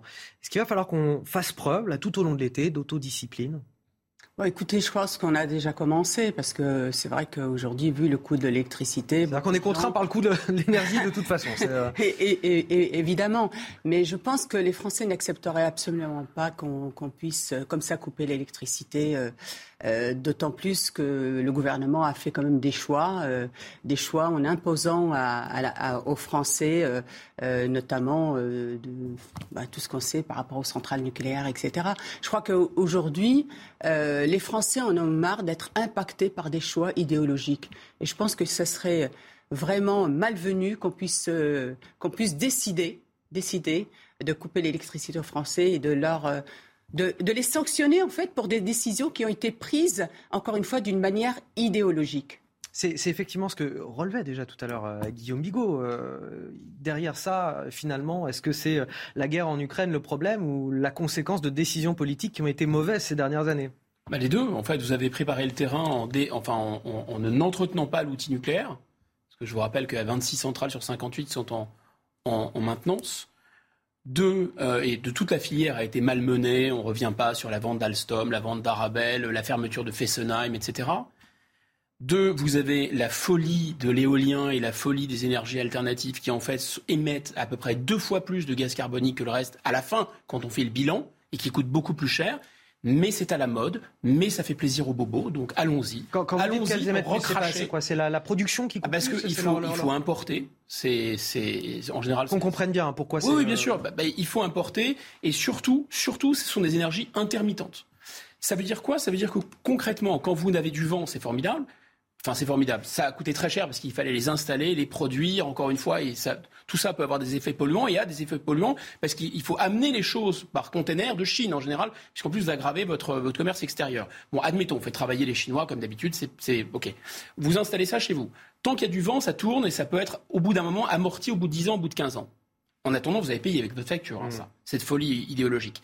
Mais le problème, c'est que c'est intermittent. Donc si vous n'avez pas de vent, et en règle générale, c'était rappelé par Michel Chevalet, quand vous avez des températures très basses, souvent vous n'avez pas beaucoup de vent. Et si vous n'avez pas beaucoup de vent, eh bien dans ce cas, il faut mettre en route des énergies fossiles, c'est-à-dire de l'électricité ou du charbon, pour réinjecter dans le, le réseau électrique. De sorte que plus vous avez d'éolien, et plus vous avez d'énergie fossile. Et le bilan carbone, il est très clair. Il est quasiment deux fois ce qu'est l'énergie nucléaire. Sauf que dans un cas, c'est à la mode. Dans l'autre cas, ce n'est pas à la mode. Dans un cas, nos chefs allemands nous ont dit de le faire. Dans l'autre cas, les chefs allemands nous ont dit non, on ne veut pas de nucléaire, fermer le nucléaire, etc.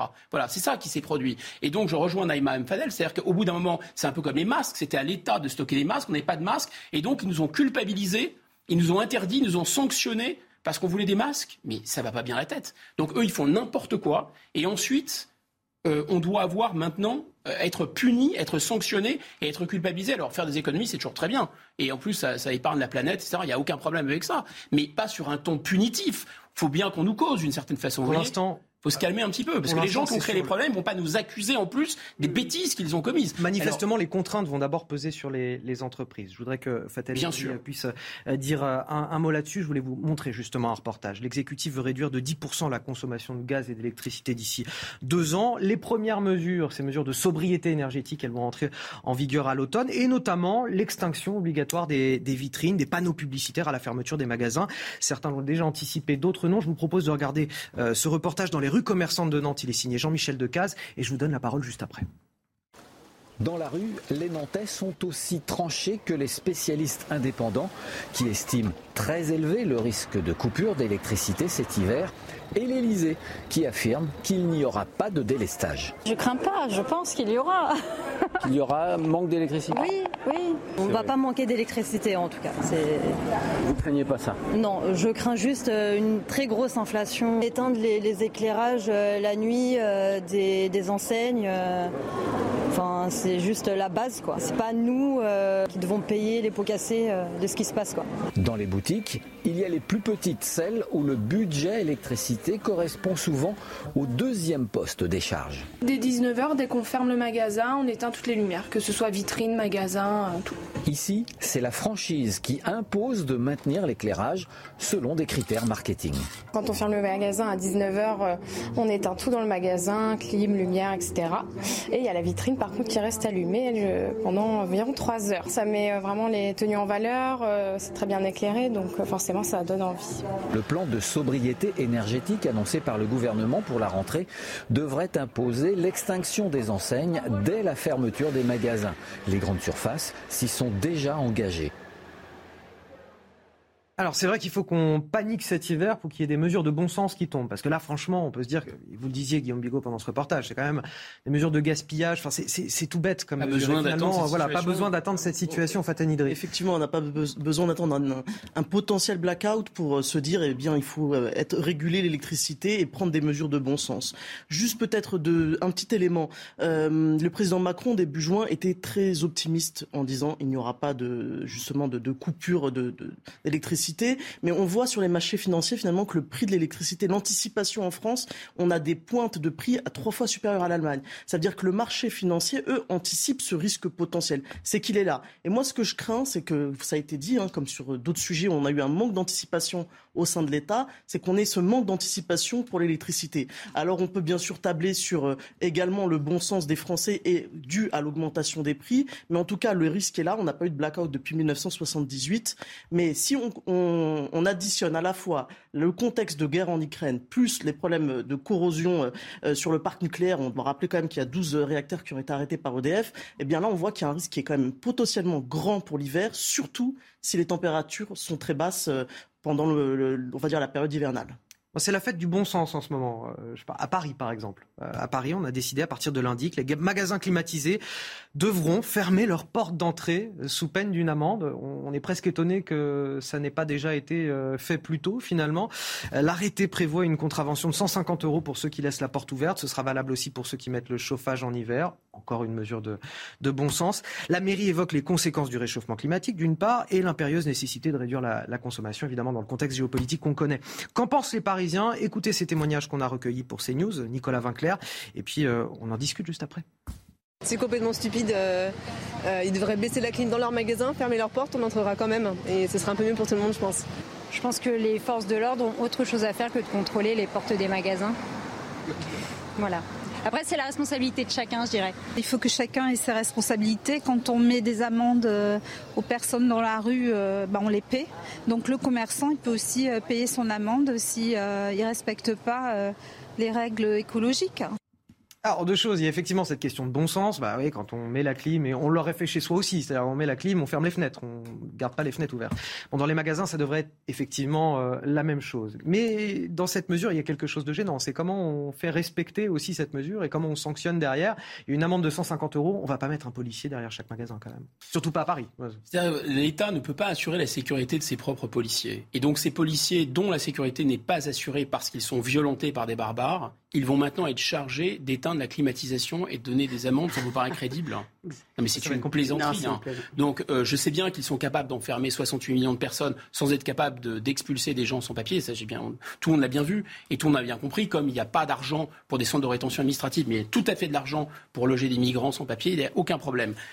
Mais si vous voulez, à un moment, il faut arrêter, je rejoins ce que disait Naïma tout à l'heure, euh, les, folies euh, idéologiques. On a parlé de, de, de la déshérence de la filière nucléaire.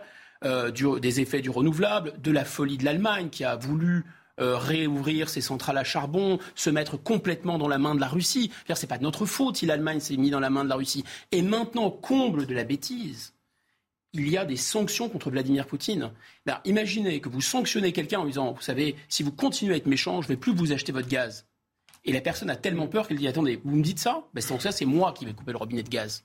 Mais on est dirigé par des génies. Je pense que depuis le roi d'Agobert qui a mis sa culotte à l'envers, il y en a une trace nésique dans la culture populaire euh, de la chanson française. Depuis le roi d'Agobert qui a mis sa culotte à l'envers, on n'avait jamais été dirigé par des gens aussi intelligents, aussi futés. Donc en fait, qu'est-ce que vous faites? Prenez des sanctions contre Vladimir Poutine, vous faites exploser ses propres ressources de gaz, de pétrole, parce que les prix augmentent. Donc il pourra acheter encore plus d'armes pour tuer encore plus d'Ukrainiens.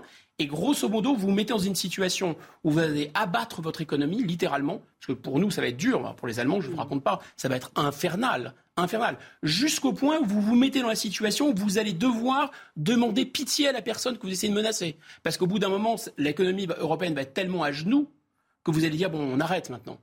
Ah, sauf évidemment à acheter du gaz naturel du schiste dix fois plus polluant encore, avec des investissements qu'on va payer encore. Donc vous pouvez toujours faire mumuse à essayer de menacer les Français s'ils ne ferment pas leurs leur, leur, portes euh, quand il y a de la clim ou quand il y a du chauffage en leur mettant des amendes.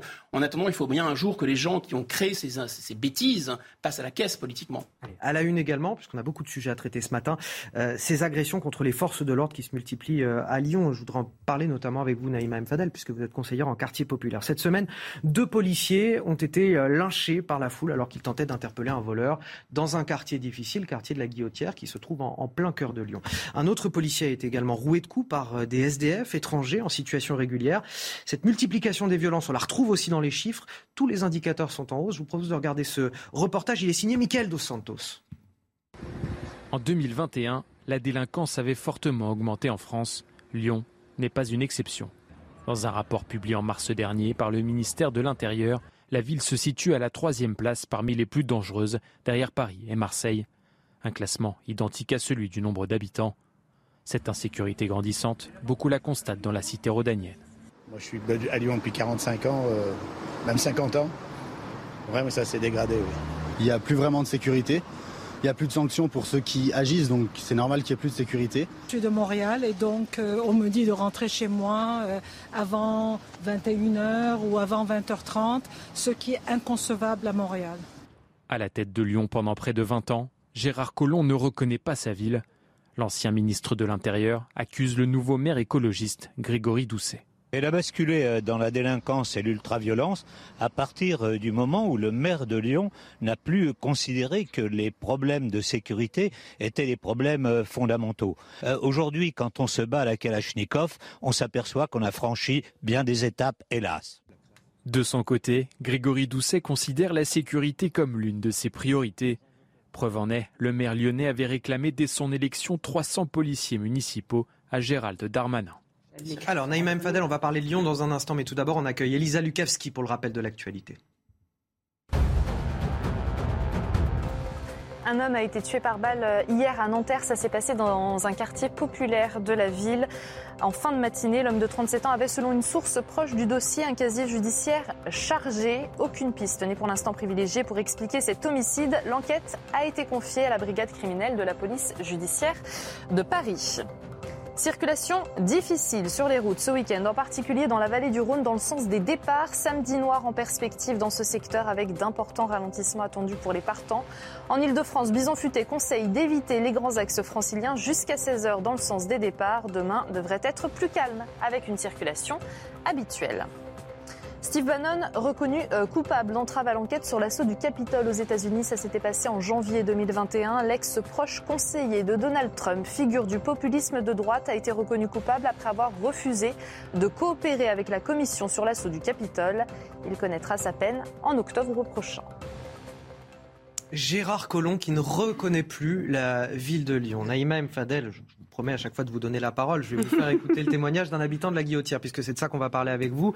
Euh, quartier euh, difficile de Lyon. Évidemment, ceux qui en parlent le mieux sont, sont les habitants euh, du quartier. Écoutez-le, lui non plus ne reconnaît plus sa ville. Après, oui, il y a des personnes cibles, effectivement. Moi, des enfants, j'en vois quasiment plus. Hein, je vous avouerai, sur la place du Pont, c'est quelque chose qui est absolument inexistant. Bah, je, je comprends les parents qui n'ont pas forcément envie d'amener leurs enfants dans un environnement pareil. Euh, je vous avouerai aussi que personnellement, je me balade avec un petit choqueur électrique, une bombe au poivre, euh, puisque je me suis fait, euh, je me suis fait récemment agresser en centre de Lyon. Donc, je sais pas, peut-être qu'un jour, il faudra qu'il y ait des morts pour qu'enfin ça réagisse. mais bon, ben non, il y a eu de toute façon une fin de non-recevoir de la part de la part de la municipalité, dont ça fait aussi partie de ses prérogatives. Hein. Je n'ai jamais vu Lyon comme ça. Je ne reconnais plus cette ville. Naïma Mfadel, un, un, habitant qui témoignait à visage caché, qui se promène dans son quartier avec un taser et une bombe au poivre. Euh, on entendait tout à l'heure une touriste qui disait même, une touriste québécoise, on m'a conseillé de rentrer à 20h30, 21h maximum pour euh, ne rien risquer. Euh, c'est quand même effarant. C'est effarant, c'est quelle euh, terrible situation aujourd'hui. On se rend compte qu'en fait, l'État, faut, faut se dire les choses, hein, vous savez, faut nommer les choses, ne peut plus rien en fait aujourd'hui. Il y a une impuissance de l'État et euh, vous rencontrez. Organisé, il ne veut plus rien. Mais écoutez, oui, euh, mais vous savez, euh, moi ça me fait sourire, euh, Monsieur Collomb, qui a l'impression que tout à coup ça a changé depuis qu'il n'est plus maire. Moi, je voudrais juste rappeler que ça fait 40, plus de 40 ans ces questions-là de délinquance, d'incivilité, d'agression. C'est plus de 40 ans. Vous savez pourquoi ça a été pensé, la politique de la ville, le dispositif politique de la ville, il a été pensé fin des années 70, suite aux émeutes qu'il y a eu, aux problèmes d'émeutes urbaines, de guérilla, de, délinquance, de deals qui avaient commencé, etc. C'est comme ça que ça a commencé. À quoi on a répondu à, ça? On a répondu par des aides sociales, par des rénovations urbaines. Les rénovations urbaines, c'est très bien, les aides sociales, mais par un laxisme qui a été mis en place par la gauche. Il faut rappeler que c'est la gauche qui a mis en place cette espèce de laxisme, cette espèce de misérabilisme social, cette idéologie du tabou, du déni, et qui malheureusement a colonisé, alors je, le dis, euh, la droite aussi, parce que la droite n'osait plus, parce qu'il y a cette cri d'orfraie de la gauche qui faisait qu'en fait on était de plus en plus dans le laxisme. Et aujourd'hui on s'éteint de cet état où on a l'impression qu'on est dans les favelas. Vous savez, hein, vraiment. Et, ce que je voudrais juste euh, souligner par rapport. Les favelas, ils sont brésiliens. Ils sont brésiliens. Mais là, aujourd'hui, en plus, se rajoute à la, au problème de délinquance de nos nationaux, comme dirait Mathieu Vallée, se rajoutent aussi tous ces clandestins, mineurs dits mineurs, hein, parce que euh, beaucoup ne, sont pas mineurs, parce qu'on se rend bien compte qu'aujourd'hui, pour s'installer en France, pour venir en France, vous pouvez venir en tant que mineur isolé, pouvoir installer, pouvoir être pris en charge par les conseils départementaux, etc. Aujourd'hui, on a une surreprésentation de la délinquance des clandestins, et on voit bien qu'il y a des multirécidivistes aujourd'hui clandestins, c'est-à-dire dans notre pays d'une manière illégale qu'on n'arrive pas à renvoyer. Mais vous vous rendez compte Comment on peut aujourd'hui qui agresse nos policiers Et puis, on va le dire aussi, c'est les discours aussi de nos politiques. Quand vous entendez M. Mélenchon ou d'autres qui disent de la, de la France insoumise ou de la gauche communiste qui disent la France, euh, les policiers tuent, comment voulez-vous que ces délinquants ne soient pas encouragés? Vous savez que lors des élections municipales, je voudrais juste euh, des, élections législatives. Et ensuite pour que non, mais juste vous rappeler ça que lors des élections législatives, beaucoup ont appelé à voter pour la France insoumise. Vous voyez, la France insoumise, elle nous défend. La France insoumise, elle est avec nous. C'est des délinquants qui disaient ça et qui appelaient à voter. Faten Idri, euh, certains, euh, alors là on parlait de la France insoumise, mais certains pointent du doigt à Lyon notamment la responsabilité de la mairie écologiste. Forcément, il y a une responsabilité de la mairie, mais je ne vais pas non plus accabler seulement le maire. Je pense que c'est deux responsabilités. Il y a aussi. Il y a la co-responsabilité de la mairie et de l'État, parce que euh, ça reste du régalien. Et on sait très bien que le régalien, ça a toujours été le talon d'Achille euh, du président Macron. Euh, les moyens n'ont pas été mis sur le précédent quinquennat. On nous a pondu un plan en fin de quinquennat, mais on voit bien qu'il y a une vraie difficulté sur le régalien à taper fortement du poing, à faire en sorte que les policiers soient respectés et craints. Oui, je, moi je souhaite que les, policiers soient aussi respectés, qu'on impose ça. Parce qu'aujourd'hui, si on a des images comme celles que l'on peut voir, c'est parce que justement, il n'y a plus le respect de l'autorité policière et qu'on se permet de faire ces choses-là sans crainte. Euh, on voit qu'à à, à, Lyon, on a une problématique qui est liée, euh, on le sait, ça a été dénoncé à la, aux baisses des effectifs de la police municipale. Bon, toutefois, je tiens à dire que là, pour le coup, c'est certainement idéologique, mais qu'il y a des difficultés pour les villes de recruter des policiers municipaux. Mais il y a aussi un problème en termes de vidéosurveillance. On sait très bien que les maires écologistes ont toujours eu rechigne. Euh, voilà rechigne à euh, j'ai eu moi dans ma, ma, petite carrière politique locale des passes d'armes sur cette question-là alors que finalement aujourd'hui en, en, termes juridiques et judiciaires c'est la reine des preuves avoir des images de vidéosurveillance ça permet de, poursuivre et de condamner de manière certaine Aujourd'hui, on voit bien que dans cette affaire-là, ce sont les réseaux sociaux qui nous apportent ces images qui ne sont pas de la vidéosurveillance. C'est parce qu'il y a des gens qui ont posté ça sur les réseaux sociaux qu'on sera peut-être susceptible d'interpeller les gens et de, les, euh, et de pouvoir les condamner. En tout cas, il y a une responsabilité ici. Il faudra se poser des questions au niveau de la municipalité. On sait que le maire de Lyon euh, avait déclenché une polémique sur le Tour de France. Je pense, je même j'affirme qu'il y a des questions aujourd'hui de sécurité qui sont beaucoup plus importantes que ces questions idéologiques qui restent très secondaires. Je voudrais qu'on évoque euh, la, police nationale justement, et puisqu'elle est euh, agressée à Lyon, et, les questions de recrutement au sein de la police nationale. Est-ce que euh, c'est un, métier, une vocation qui attire encore les jeunes? L'objectif, puisqu'il y a une campagne annuelle de recrutement en ce moment, c'est de former 2500 gardiens de la paix. on va écouter ce témoignage d'un policier, 29 ans, ça fait 4 ans qu'il est, qu'il est officier officiellement sorti d'école et il nous décrit son quotidien compliqué malgré tout. Euh, il a cette vocation qui est chevillée au corps malgré, euh, malgré je vous le disais, les, agressions et, les insultes quotidiennes. Écoutez.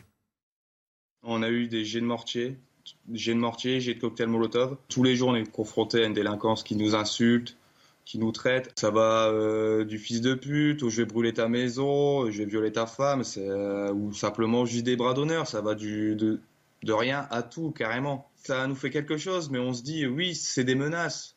Ça devrait pas arriver. Généralement, on essaie d'être discret pour pas montrer où on habite. Quand je rentre du boulot, je regarde si je suis pas suivi, parce que ça arrivait à des collègues qui étaient suivis en rentrant du boulot. Mais euh, si on commence à vivre dans la paranoïa et la peur, le problème c'est qu'on va plus rien faire de notre vie en fait. Voilà, aujourd'hui, est-ce qu'on on a encore envie de conseiller à quelqu'un d'être euh, membre des forces de l'ordre? Guillaume oui, parce que c'est comme les soignants, ce sont des métiers de vocation. on n'embrasse pas ce genre de carrière euh, pour, euh, pour gagner de l'argent. On, pourrait dire la même chose pour les profs, on pourrait dire la même chose pour et on, on aura raison. Et on aura raison, ce sont des métiers de vocation. Alors je sais que pour les gens qui nous dirigent, c'est extrêmement difficile de croire même ou de comprendre que des gens veulent ne pas gagner nécessairement d'argent et veulent se rendre utiles auprès de l'intérêt général, puisque euh, on est dans le règne du tout à l'ego, du moi-moïsme. Euh, il y a les gens qui ne sont rien, il y a les gens qui font des start-up qui gagnent des fortunes. On a bien compris quelle est la psychologie et les, soi-disant valeurs de notre classe dirigeante. Euh, qui veulent transformer dans notre pays une espèce de supermarché européen où il n'y a plus de frontières, etc. Voilà, euh, un casino. Mais en fait, il y a encore des citoyens qui ont au cœur le service de l'intérêt général, qui croient à la France, qui croient euh, à la République, etc. Maintenant, à un moment, il y a des limites aussi. Il y a des espèces de résistance des matériaux. Il y a une espèce de, voyez, de résistance. Parce que ça a été, ça a été expliqué dans le, dans le reportage. Euh, ce sont des gens qui sont insultés, qui sont molestés, qui sont menacés. Alors eux-mêmes, alors après tout, ils ont, on peut dire, ils ont signé pour ça. Non, pas vraiment. Ils ont signé pour se mettre en danger quand ils interviennent dans un cambriolage, quand ils interviennent dans une prise d'otage, etc. Il y a des moments où ils se mettent en danger. Mais ils n'ont pas signé pour que leurs adresses, leurs noms, euh, leurs enfants, etc. soient placardés. On dit que ce sont des bandes rivales parce que on est dans l'euphémisme, en fait, tout le temps, en permanence. On ne veut pas voir l'éléphant qui est dans la pièce. Euh, la France ne cesse de ces 40 dernières années de s'accuser, de s'auto-accuser de racisme, etc.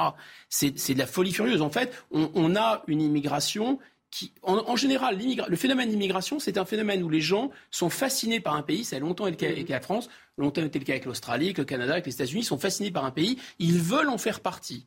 et ils quittent un pays pauvre pour aller dans un pays riche dont ils veulent faire partie. Là, c'est pas du tout le cas. C'est comme les Alamans, les Burgonds, des invasions barbares. Ils, ils viennent ici comme un guichet social et ils haïssent la France. Donc ils ne voient pas les policiers comme une bande rivale. Non, ils voient les policiers comme une armée d'occupation dans un territoire qu'ils ont conquis. Je voudrais qu'on finisse par quelque chose de, positif cette première euh, ah, demi-heure.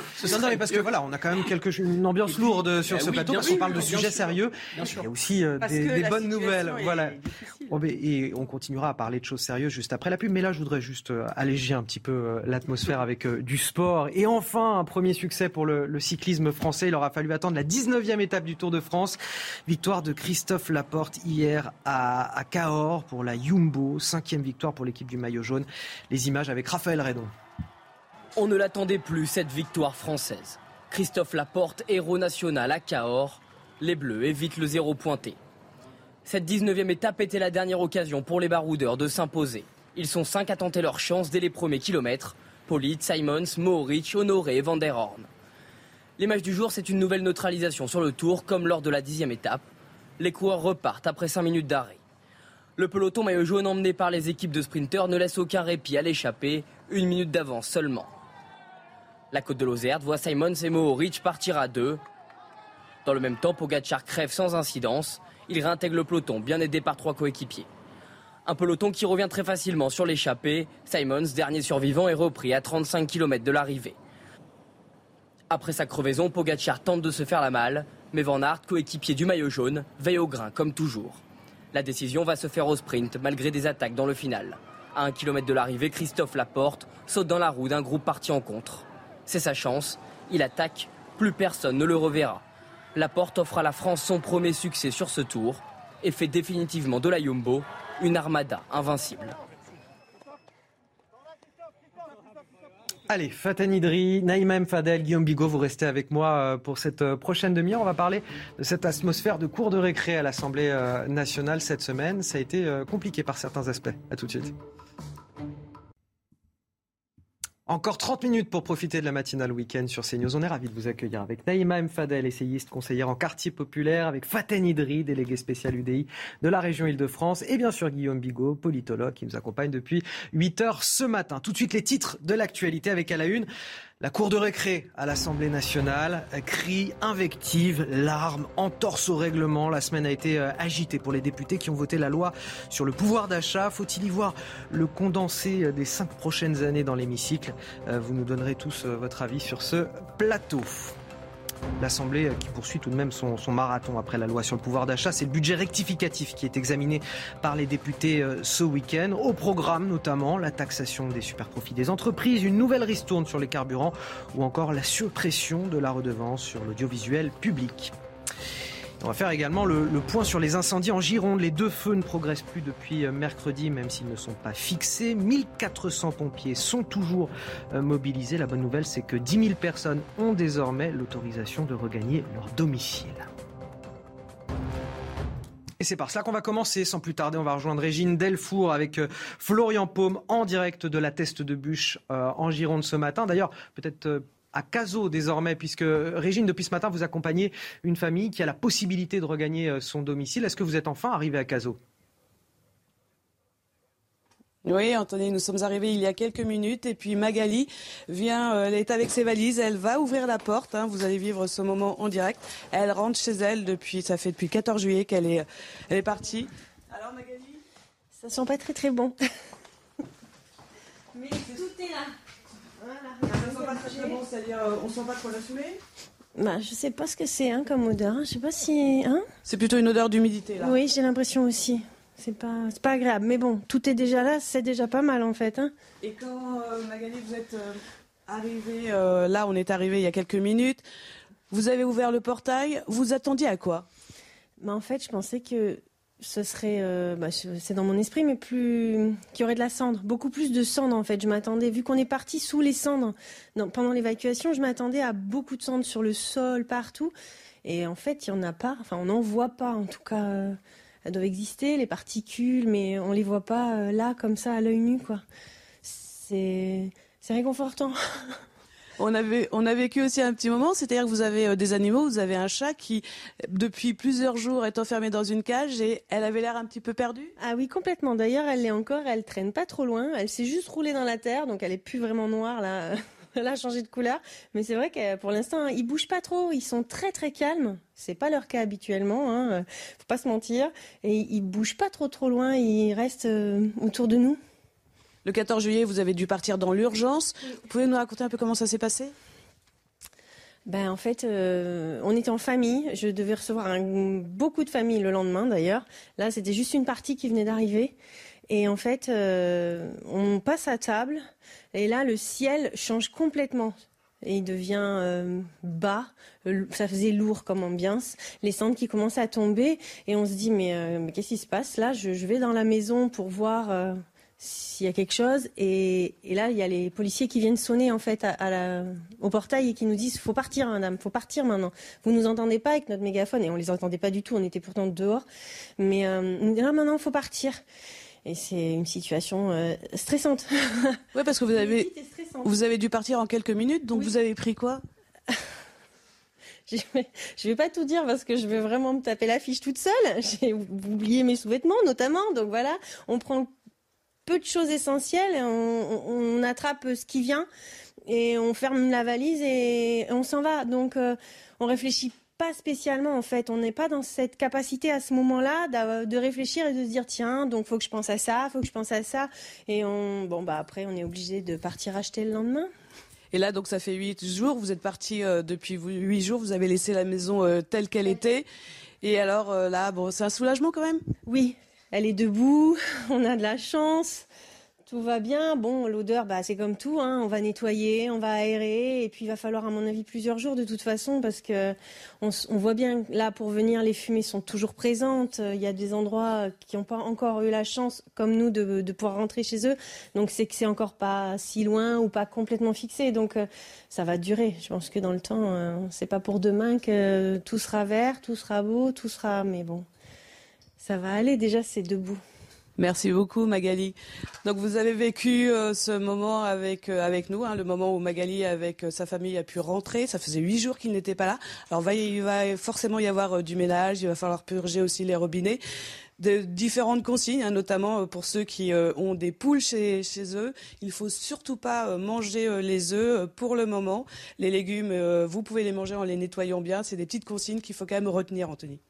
Merci euh, Régine, merci également à Florian Paume qui est derrière la caméra. On retient évidemment le, soulagement de Magali, on, le partage et on espère que ce sera le cas pour la majorité des 10 000 habitants qui vont pouvoir regagner dans les prochaines heures euh, leur domicile à, à à, la Teste de Bûche. Merci pour tout euh, Régine Delfour. À la une de l'actualité, cette semaine incroyablement mouvementée à l'Assemblée nationale. On va justement en parler sur ce plateau des discussions houleuses autour du projet de loi pouvoir d'achat entre invectives, crise de nerfs, larmes, non respect euh, du règlement de la part euh, des députés, et pas seulement de la part des députés, vous allez le voir euh, en image, cette semaine passée. Annonce-t-elle ce qui nous attend tout au long du, quinquennat, tout au long de la législature? Retour sur les coups d'éclat qui ont émaillé l'hémicycle, c'est avec Inès Alicane. Alors, alors, silence Alors Oh, ce cri du cœur Les nerfs des élus à vif à l'Assemblée nationale. Face aux protestations de la gauche, c'est le député Rassemblement national de la Somme qui a offert une prise de parole assez surprenante, provoquant l'hilarité des membres de son parti. Silence pour la France Des réactions surprenantes au sein de l'Assemblée, des insultes.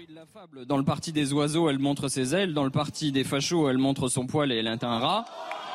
Madame la ministre.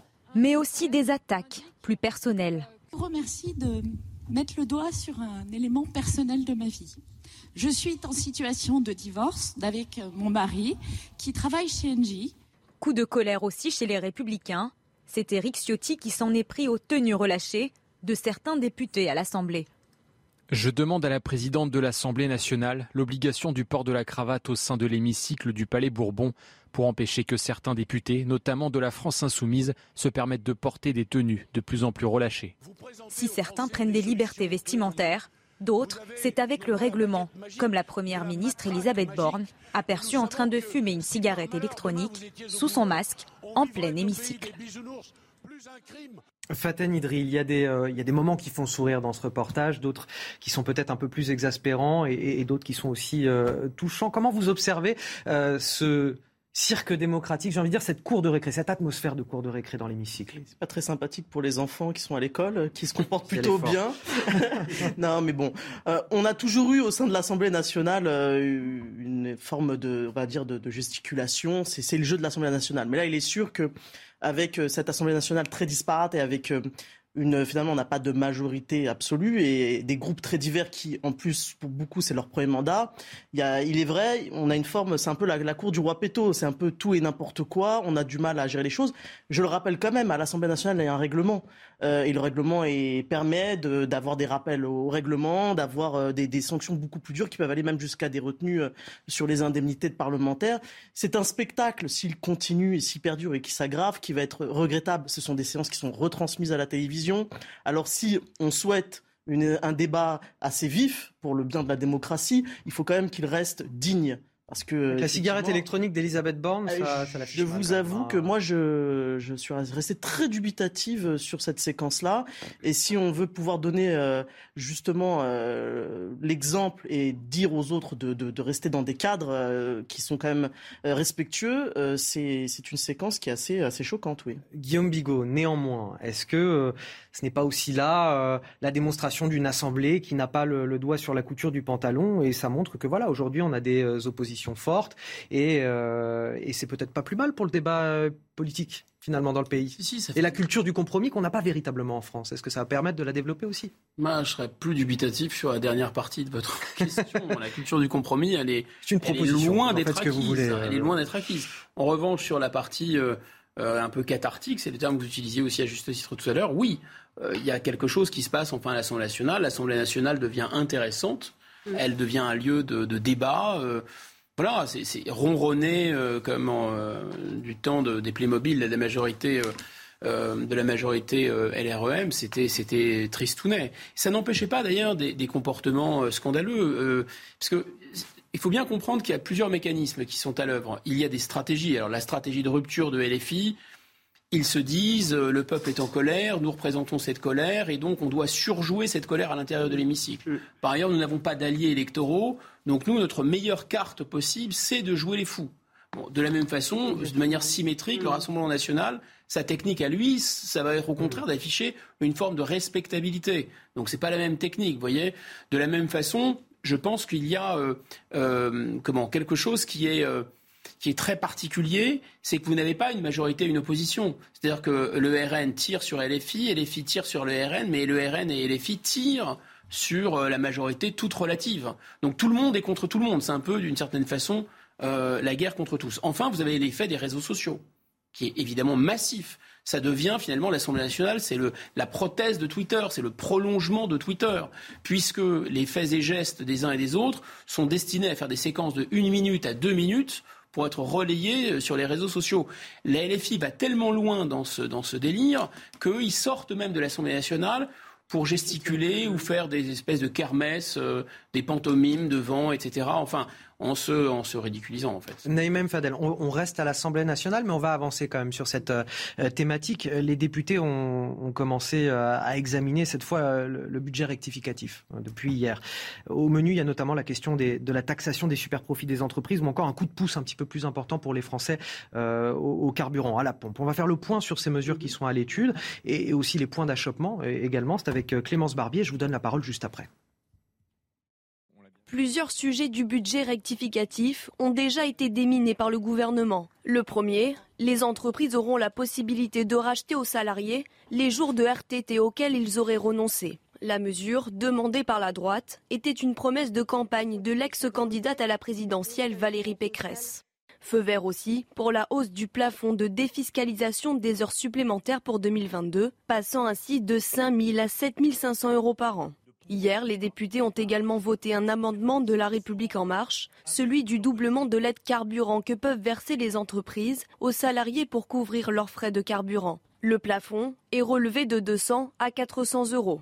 D'autres sujets du projet de loi de finances rectificative promettent de faire l'objet d'âpres débats, notamment celui de la suppression de la redevance qui finance l'audiovisuel public. Le gouvernement souhaite affecter une fraction de la TVA La gauche, elle, propose plutôt une contribution universelle et progressive. Autre point de crispation, celui de taxer les super profits des grands groupes. La pression a été mise particulièrement sur Total Energy et le géant du transport maritime, CMA-CGM. Alors on a un peu pointé du doigt euh, cette atmosphère de cours de récré, mais néanmoins le travail continue à l'Assemblée. Ben oui, moi je, justement, pour le coup, on voit bien qu'il y a un consensus sur certains euh, projets, notamment les deux projets de, des Républicains qui ont été proposés et qui euh, justement ont été votés. Donc c'est beaucoup, c'est très intéressant de voir. Vous parlez de quelles mesures là ben, Notamment sur les RTT et puis sur la défiscalisation. Donc euh, ces deux projets qui ont été portés par les LR et qui ont fait donc euh, l'objet d'une adoption, pardon. Et là, c'est là où on voit que ça peut être intéressant. C'est-à-dire, projet par projet, on peut trouver justement du compromis, on peut trouver du consensus pour justement être dans cet intérêt collectif. Ce que je peux regretter de la part de NUPES et notamment de LFI, qui, par principe, par principe, mettent le veto. Là, concernant le pouvoir d'achat euh, notamment, pour eux, c'était des petites euh, pansements, des petites rustines, euh, mais n'empêche que c'était déjà ça. Et c'était déjà ça pour leur électorat. Donc on voit bien qu'il y a possibilité d'un compromis et, de, de trouver un consensus sur certains projets. On va faire le point sur l'actualité puisqu'il est quasiment 9h45 avec Elisa Lukavski.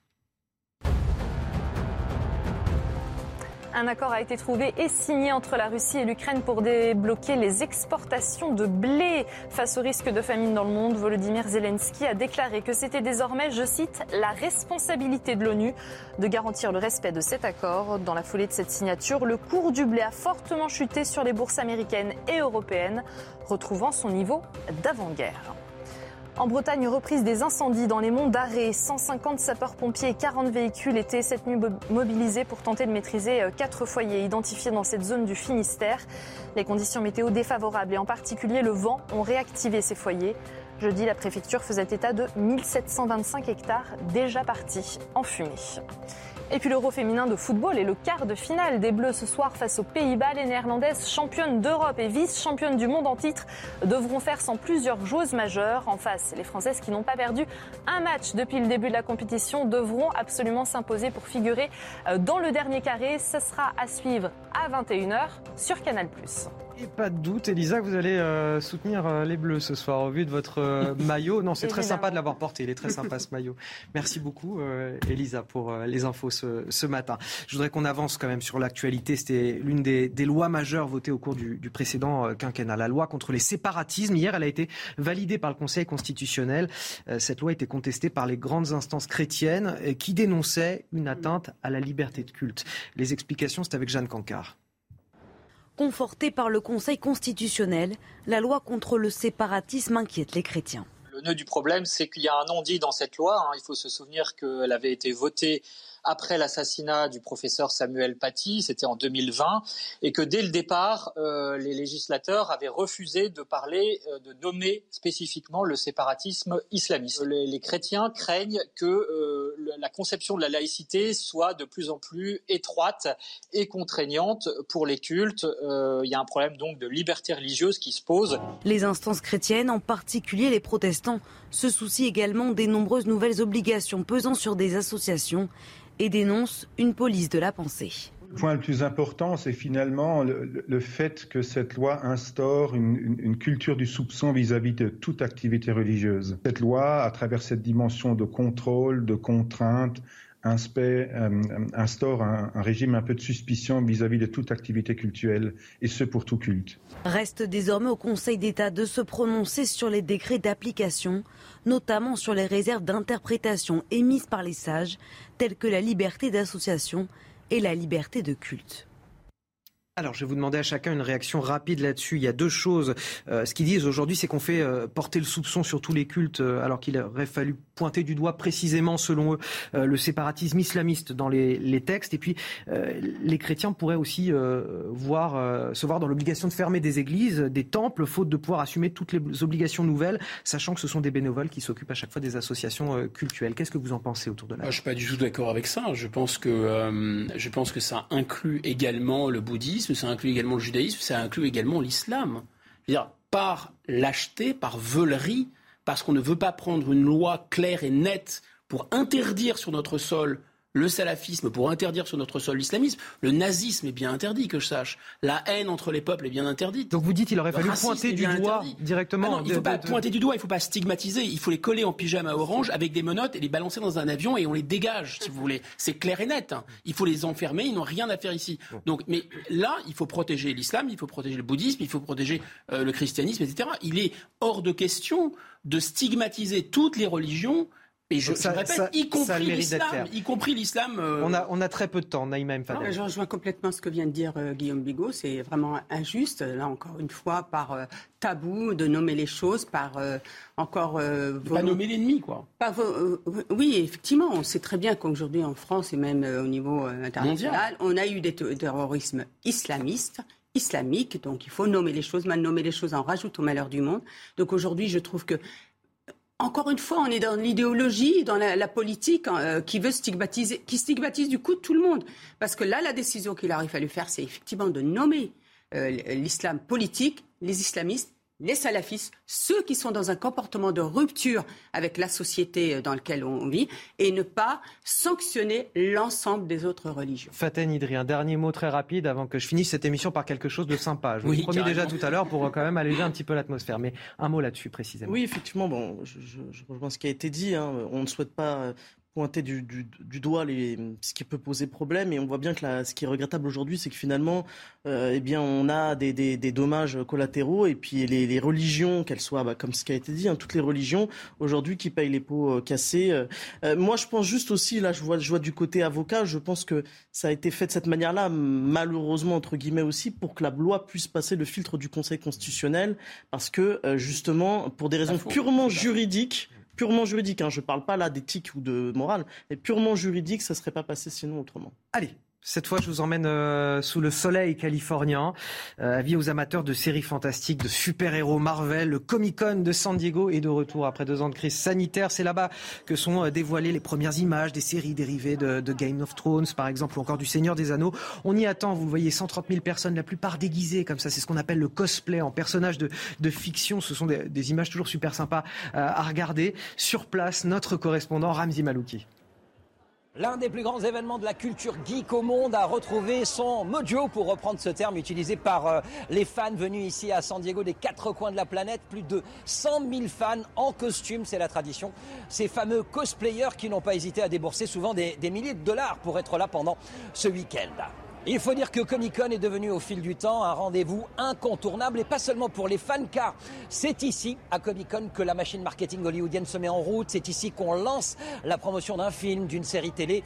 En fait, c'est ici que le phénomène de bouche à oreille commence, d'où la présence de tous les studios hollywoodiens, de toutes les plateformes de streaming et bien sûr des stars, à l'image par exemple de Chris Pine et Hugh Grant, qui sont venus en personne présenter en avant-première la bande-annonce de leur nouveau film Donjons et Dragons. Il s'agit euh, bien sûr de l'adaptation du célèbre jeu de rôle, un film prévu pour une sortie en France en mars 2023. Et preuve qu'il y en a pour euh, tous les goûts, tous les genres et tous les âges ici à Comic Con, eh bien les nostalgiques de Star Trek ont pu rendre hommage à l'inoubliable Captain Kirk de la série, l'acteur William Shatner, qui a posé les empreintes de ses mains au cours euh, d'une cérémonie officielle, des empreintes qui seront ensuite exposées dans plusieurs cinémas aux États-Unis. Comic Con se poursuit jusqu'à dimanche soir pour nous ici en Californie du Sud. Alors je suis pas forcément fan des euh, Marvel et des films de super-héros, mais alors quand je vois ces images, j'adore et ça me donne vraiment envie d'aller voir. Ne ah. serait-ce que pour les déguisements, c'est un spectacle. C'est vraiment les costumes sont super bien faits et c'est assez sympa à aller voir. Et puis ne serait-ce que pour le détour en Californie, c'est toujours sympa aussi. Il fait beau. Absolument. Euh, très très sympathique. On va parler de sport pour finir cette émission. De la Formule 1 avec le Grand Prix de France à suivre ce week-end sur Canal+. 12e manche du championnat du monde euh, sur le circuit du Castellet dans le Var. C'est évidemment Julien Febro qui est sur place pour CNews et Canal+. Il a rencontré Esteban Ocon, l'un des deux pilotes français de F1. Regardez. Et en ce deuxième jour du Grand Prix de France ici au Castellet, on est en compagnie d'Esteban Ocon. On revient un petit peu avec vous sur la, première journée. On va pas s'attarder sur le classement, mais plutôt sur le travail de fond que vous avez mené hier. Exactement, on a testé beaucoup de choses hier, donc oui, c'est clair qu'il ne faut pas trop regarder euh, la feuille. On n'espère pas voilà, se, placer dans ces positions-là, mais euh, on avait beaucoup de choses, euh, beaucoup de pièces aérodynamiques à tester. On a, on a mis les rakes, les gros barbecues sur l'arrière de la voiture. Donc euh, les ingénieurs ont, ont, regardé pas mal de choses et à nous de mettre tout dans l'ordre aujourd'hui prendre la piste ici au Castellet, devant vos fans, devant votre tribune, celle qui porte votre nom, ça a été forcément particulier. Oui, c'est clair que c'est euh, super particulier. Je tiens à remercier tout le monde qui était là hier, du coup, euh, avec cette canicule, avec, euh, avec ce grand soleil. Et, et, voilà, de voir tout le monde avec le numéro 31 en force, les bannières françaises, ça fait vraiment plaisir. On a l'impression, et on aperçoit Fernando Alonso qui est juste à côté là-bas. Vous avez envie l'un et l'autre, pour Alpine, de faire de belles choses ce week-end ici. Bien sûr, c'est clair, c'est ce qu'on veut, hein. on veut. On veut bien se qualifier, on veut, on veut rentrer dans le top 10 et marquer de, bons points avec les, avec les deux voitures et si plus il y a des opportunités, donc euh, à voir. On vous souhaite tout le meilleur et justement les qualifications, bien, elles seront à vivre tout à l'heure à partir de 15h40 sur Canal+. Faten Idri, euh, Naïma M. Fadel, Guillaume Bigot. J'ai eu un, immense plaisir à partager ce plateau avec vous ce matin. Euh, je vous dis à, bientôt pour ceux que je retrouverai peut-être euh, dans les prochaines semaines. Restez avec nous sur CNews, c'est la fin de la matinale week-end, mais l'actualité se poursuit avec Thierry Cabane pour Midi News dans un instant. Le temps s'améliore au cours de ce dimanche avec l'anticyclone qui regonfle par l'ouest, douce, beau temps calme et encore sec sur le pays, avec un ciel vraiment pleinement dégagé au cours de ce dimanche, tout au plus quelques petites grisailles sur la pointe bretonne en cours de matinée et toujours du vent en Méditerranée à 50 km à l'heure, quasiment pas de nuages dans le ciel. Au cours de l'après-midi, pas de grands changements, une journée très lumineuse, très anticyclonique, encore une fois avec un soleil cuisant du côté de la moitié sud où on aura des températures encore assez élevées et pas une seule précipitation et pas d'orage en montagne non plus. Les températures le matin sont déjà agréables, parfois déjà un petit peu trop élevées, 24 degrés du côté de Nice, notamment encore une nuit tropicale en prévision pour le sud-est, 17 du côté de Paris, 14 sur la pointe bretonne. Au cours de l'après-midi, préparez-vous à une nouvelle journée de forte chaleur sur le sud-est avec toujours une vigilance canicule en cours pour les départements justement de la Côte d'Azur notamment, jusqu'à 36-37 degrés, peut-être plus, localement 32 pour la région parisienne. Et au cours des jours suivants, on va retrouver également des conditions très calmes, très sèches et de plus en plus chaudes au fur et à mesure de la semaine.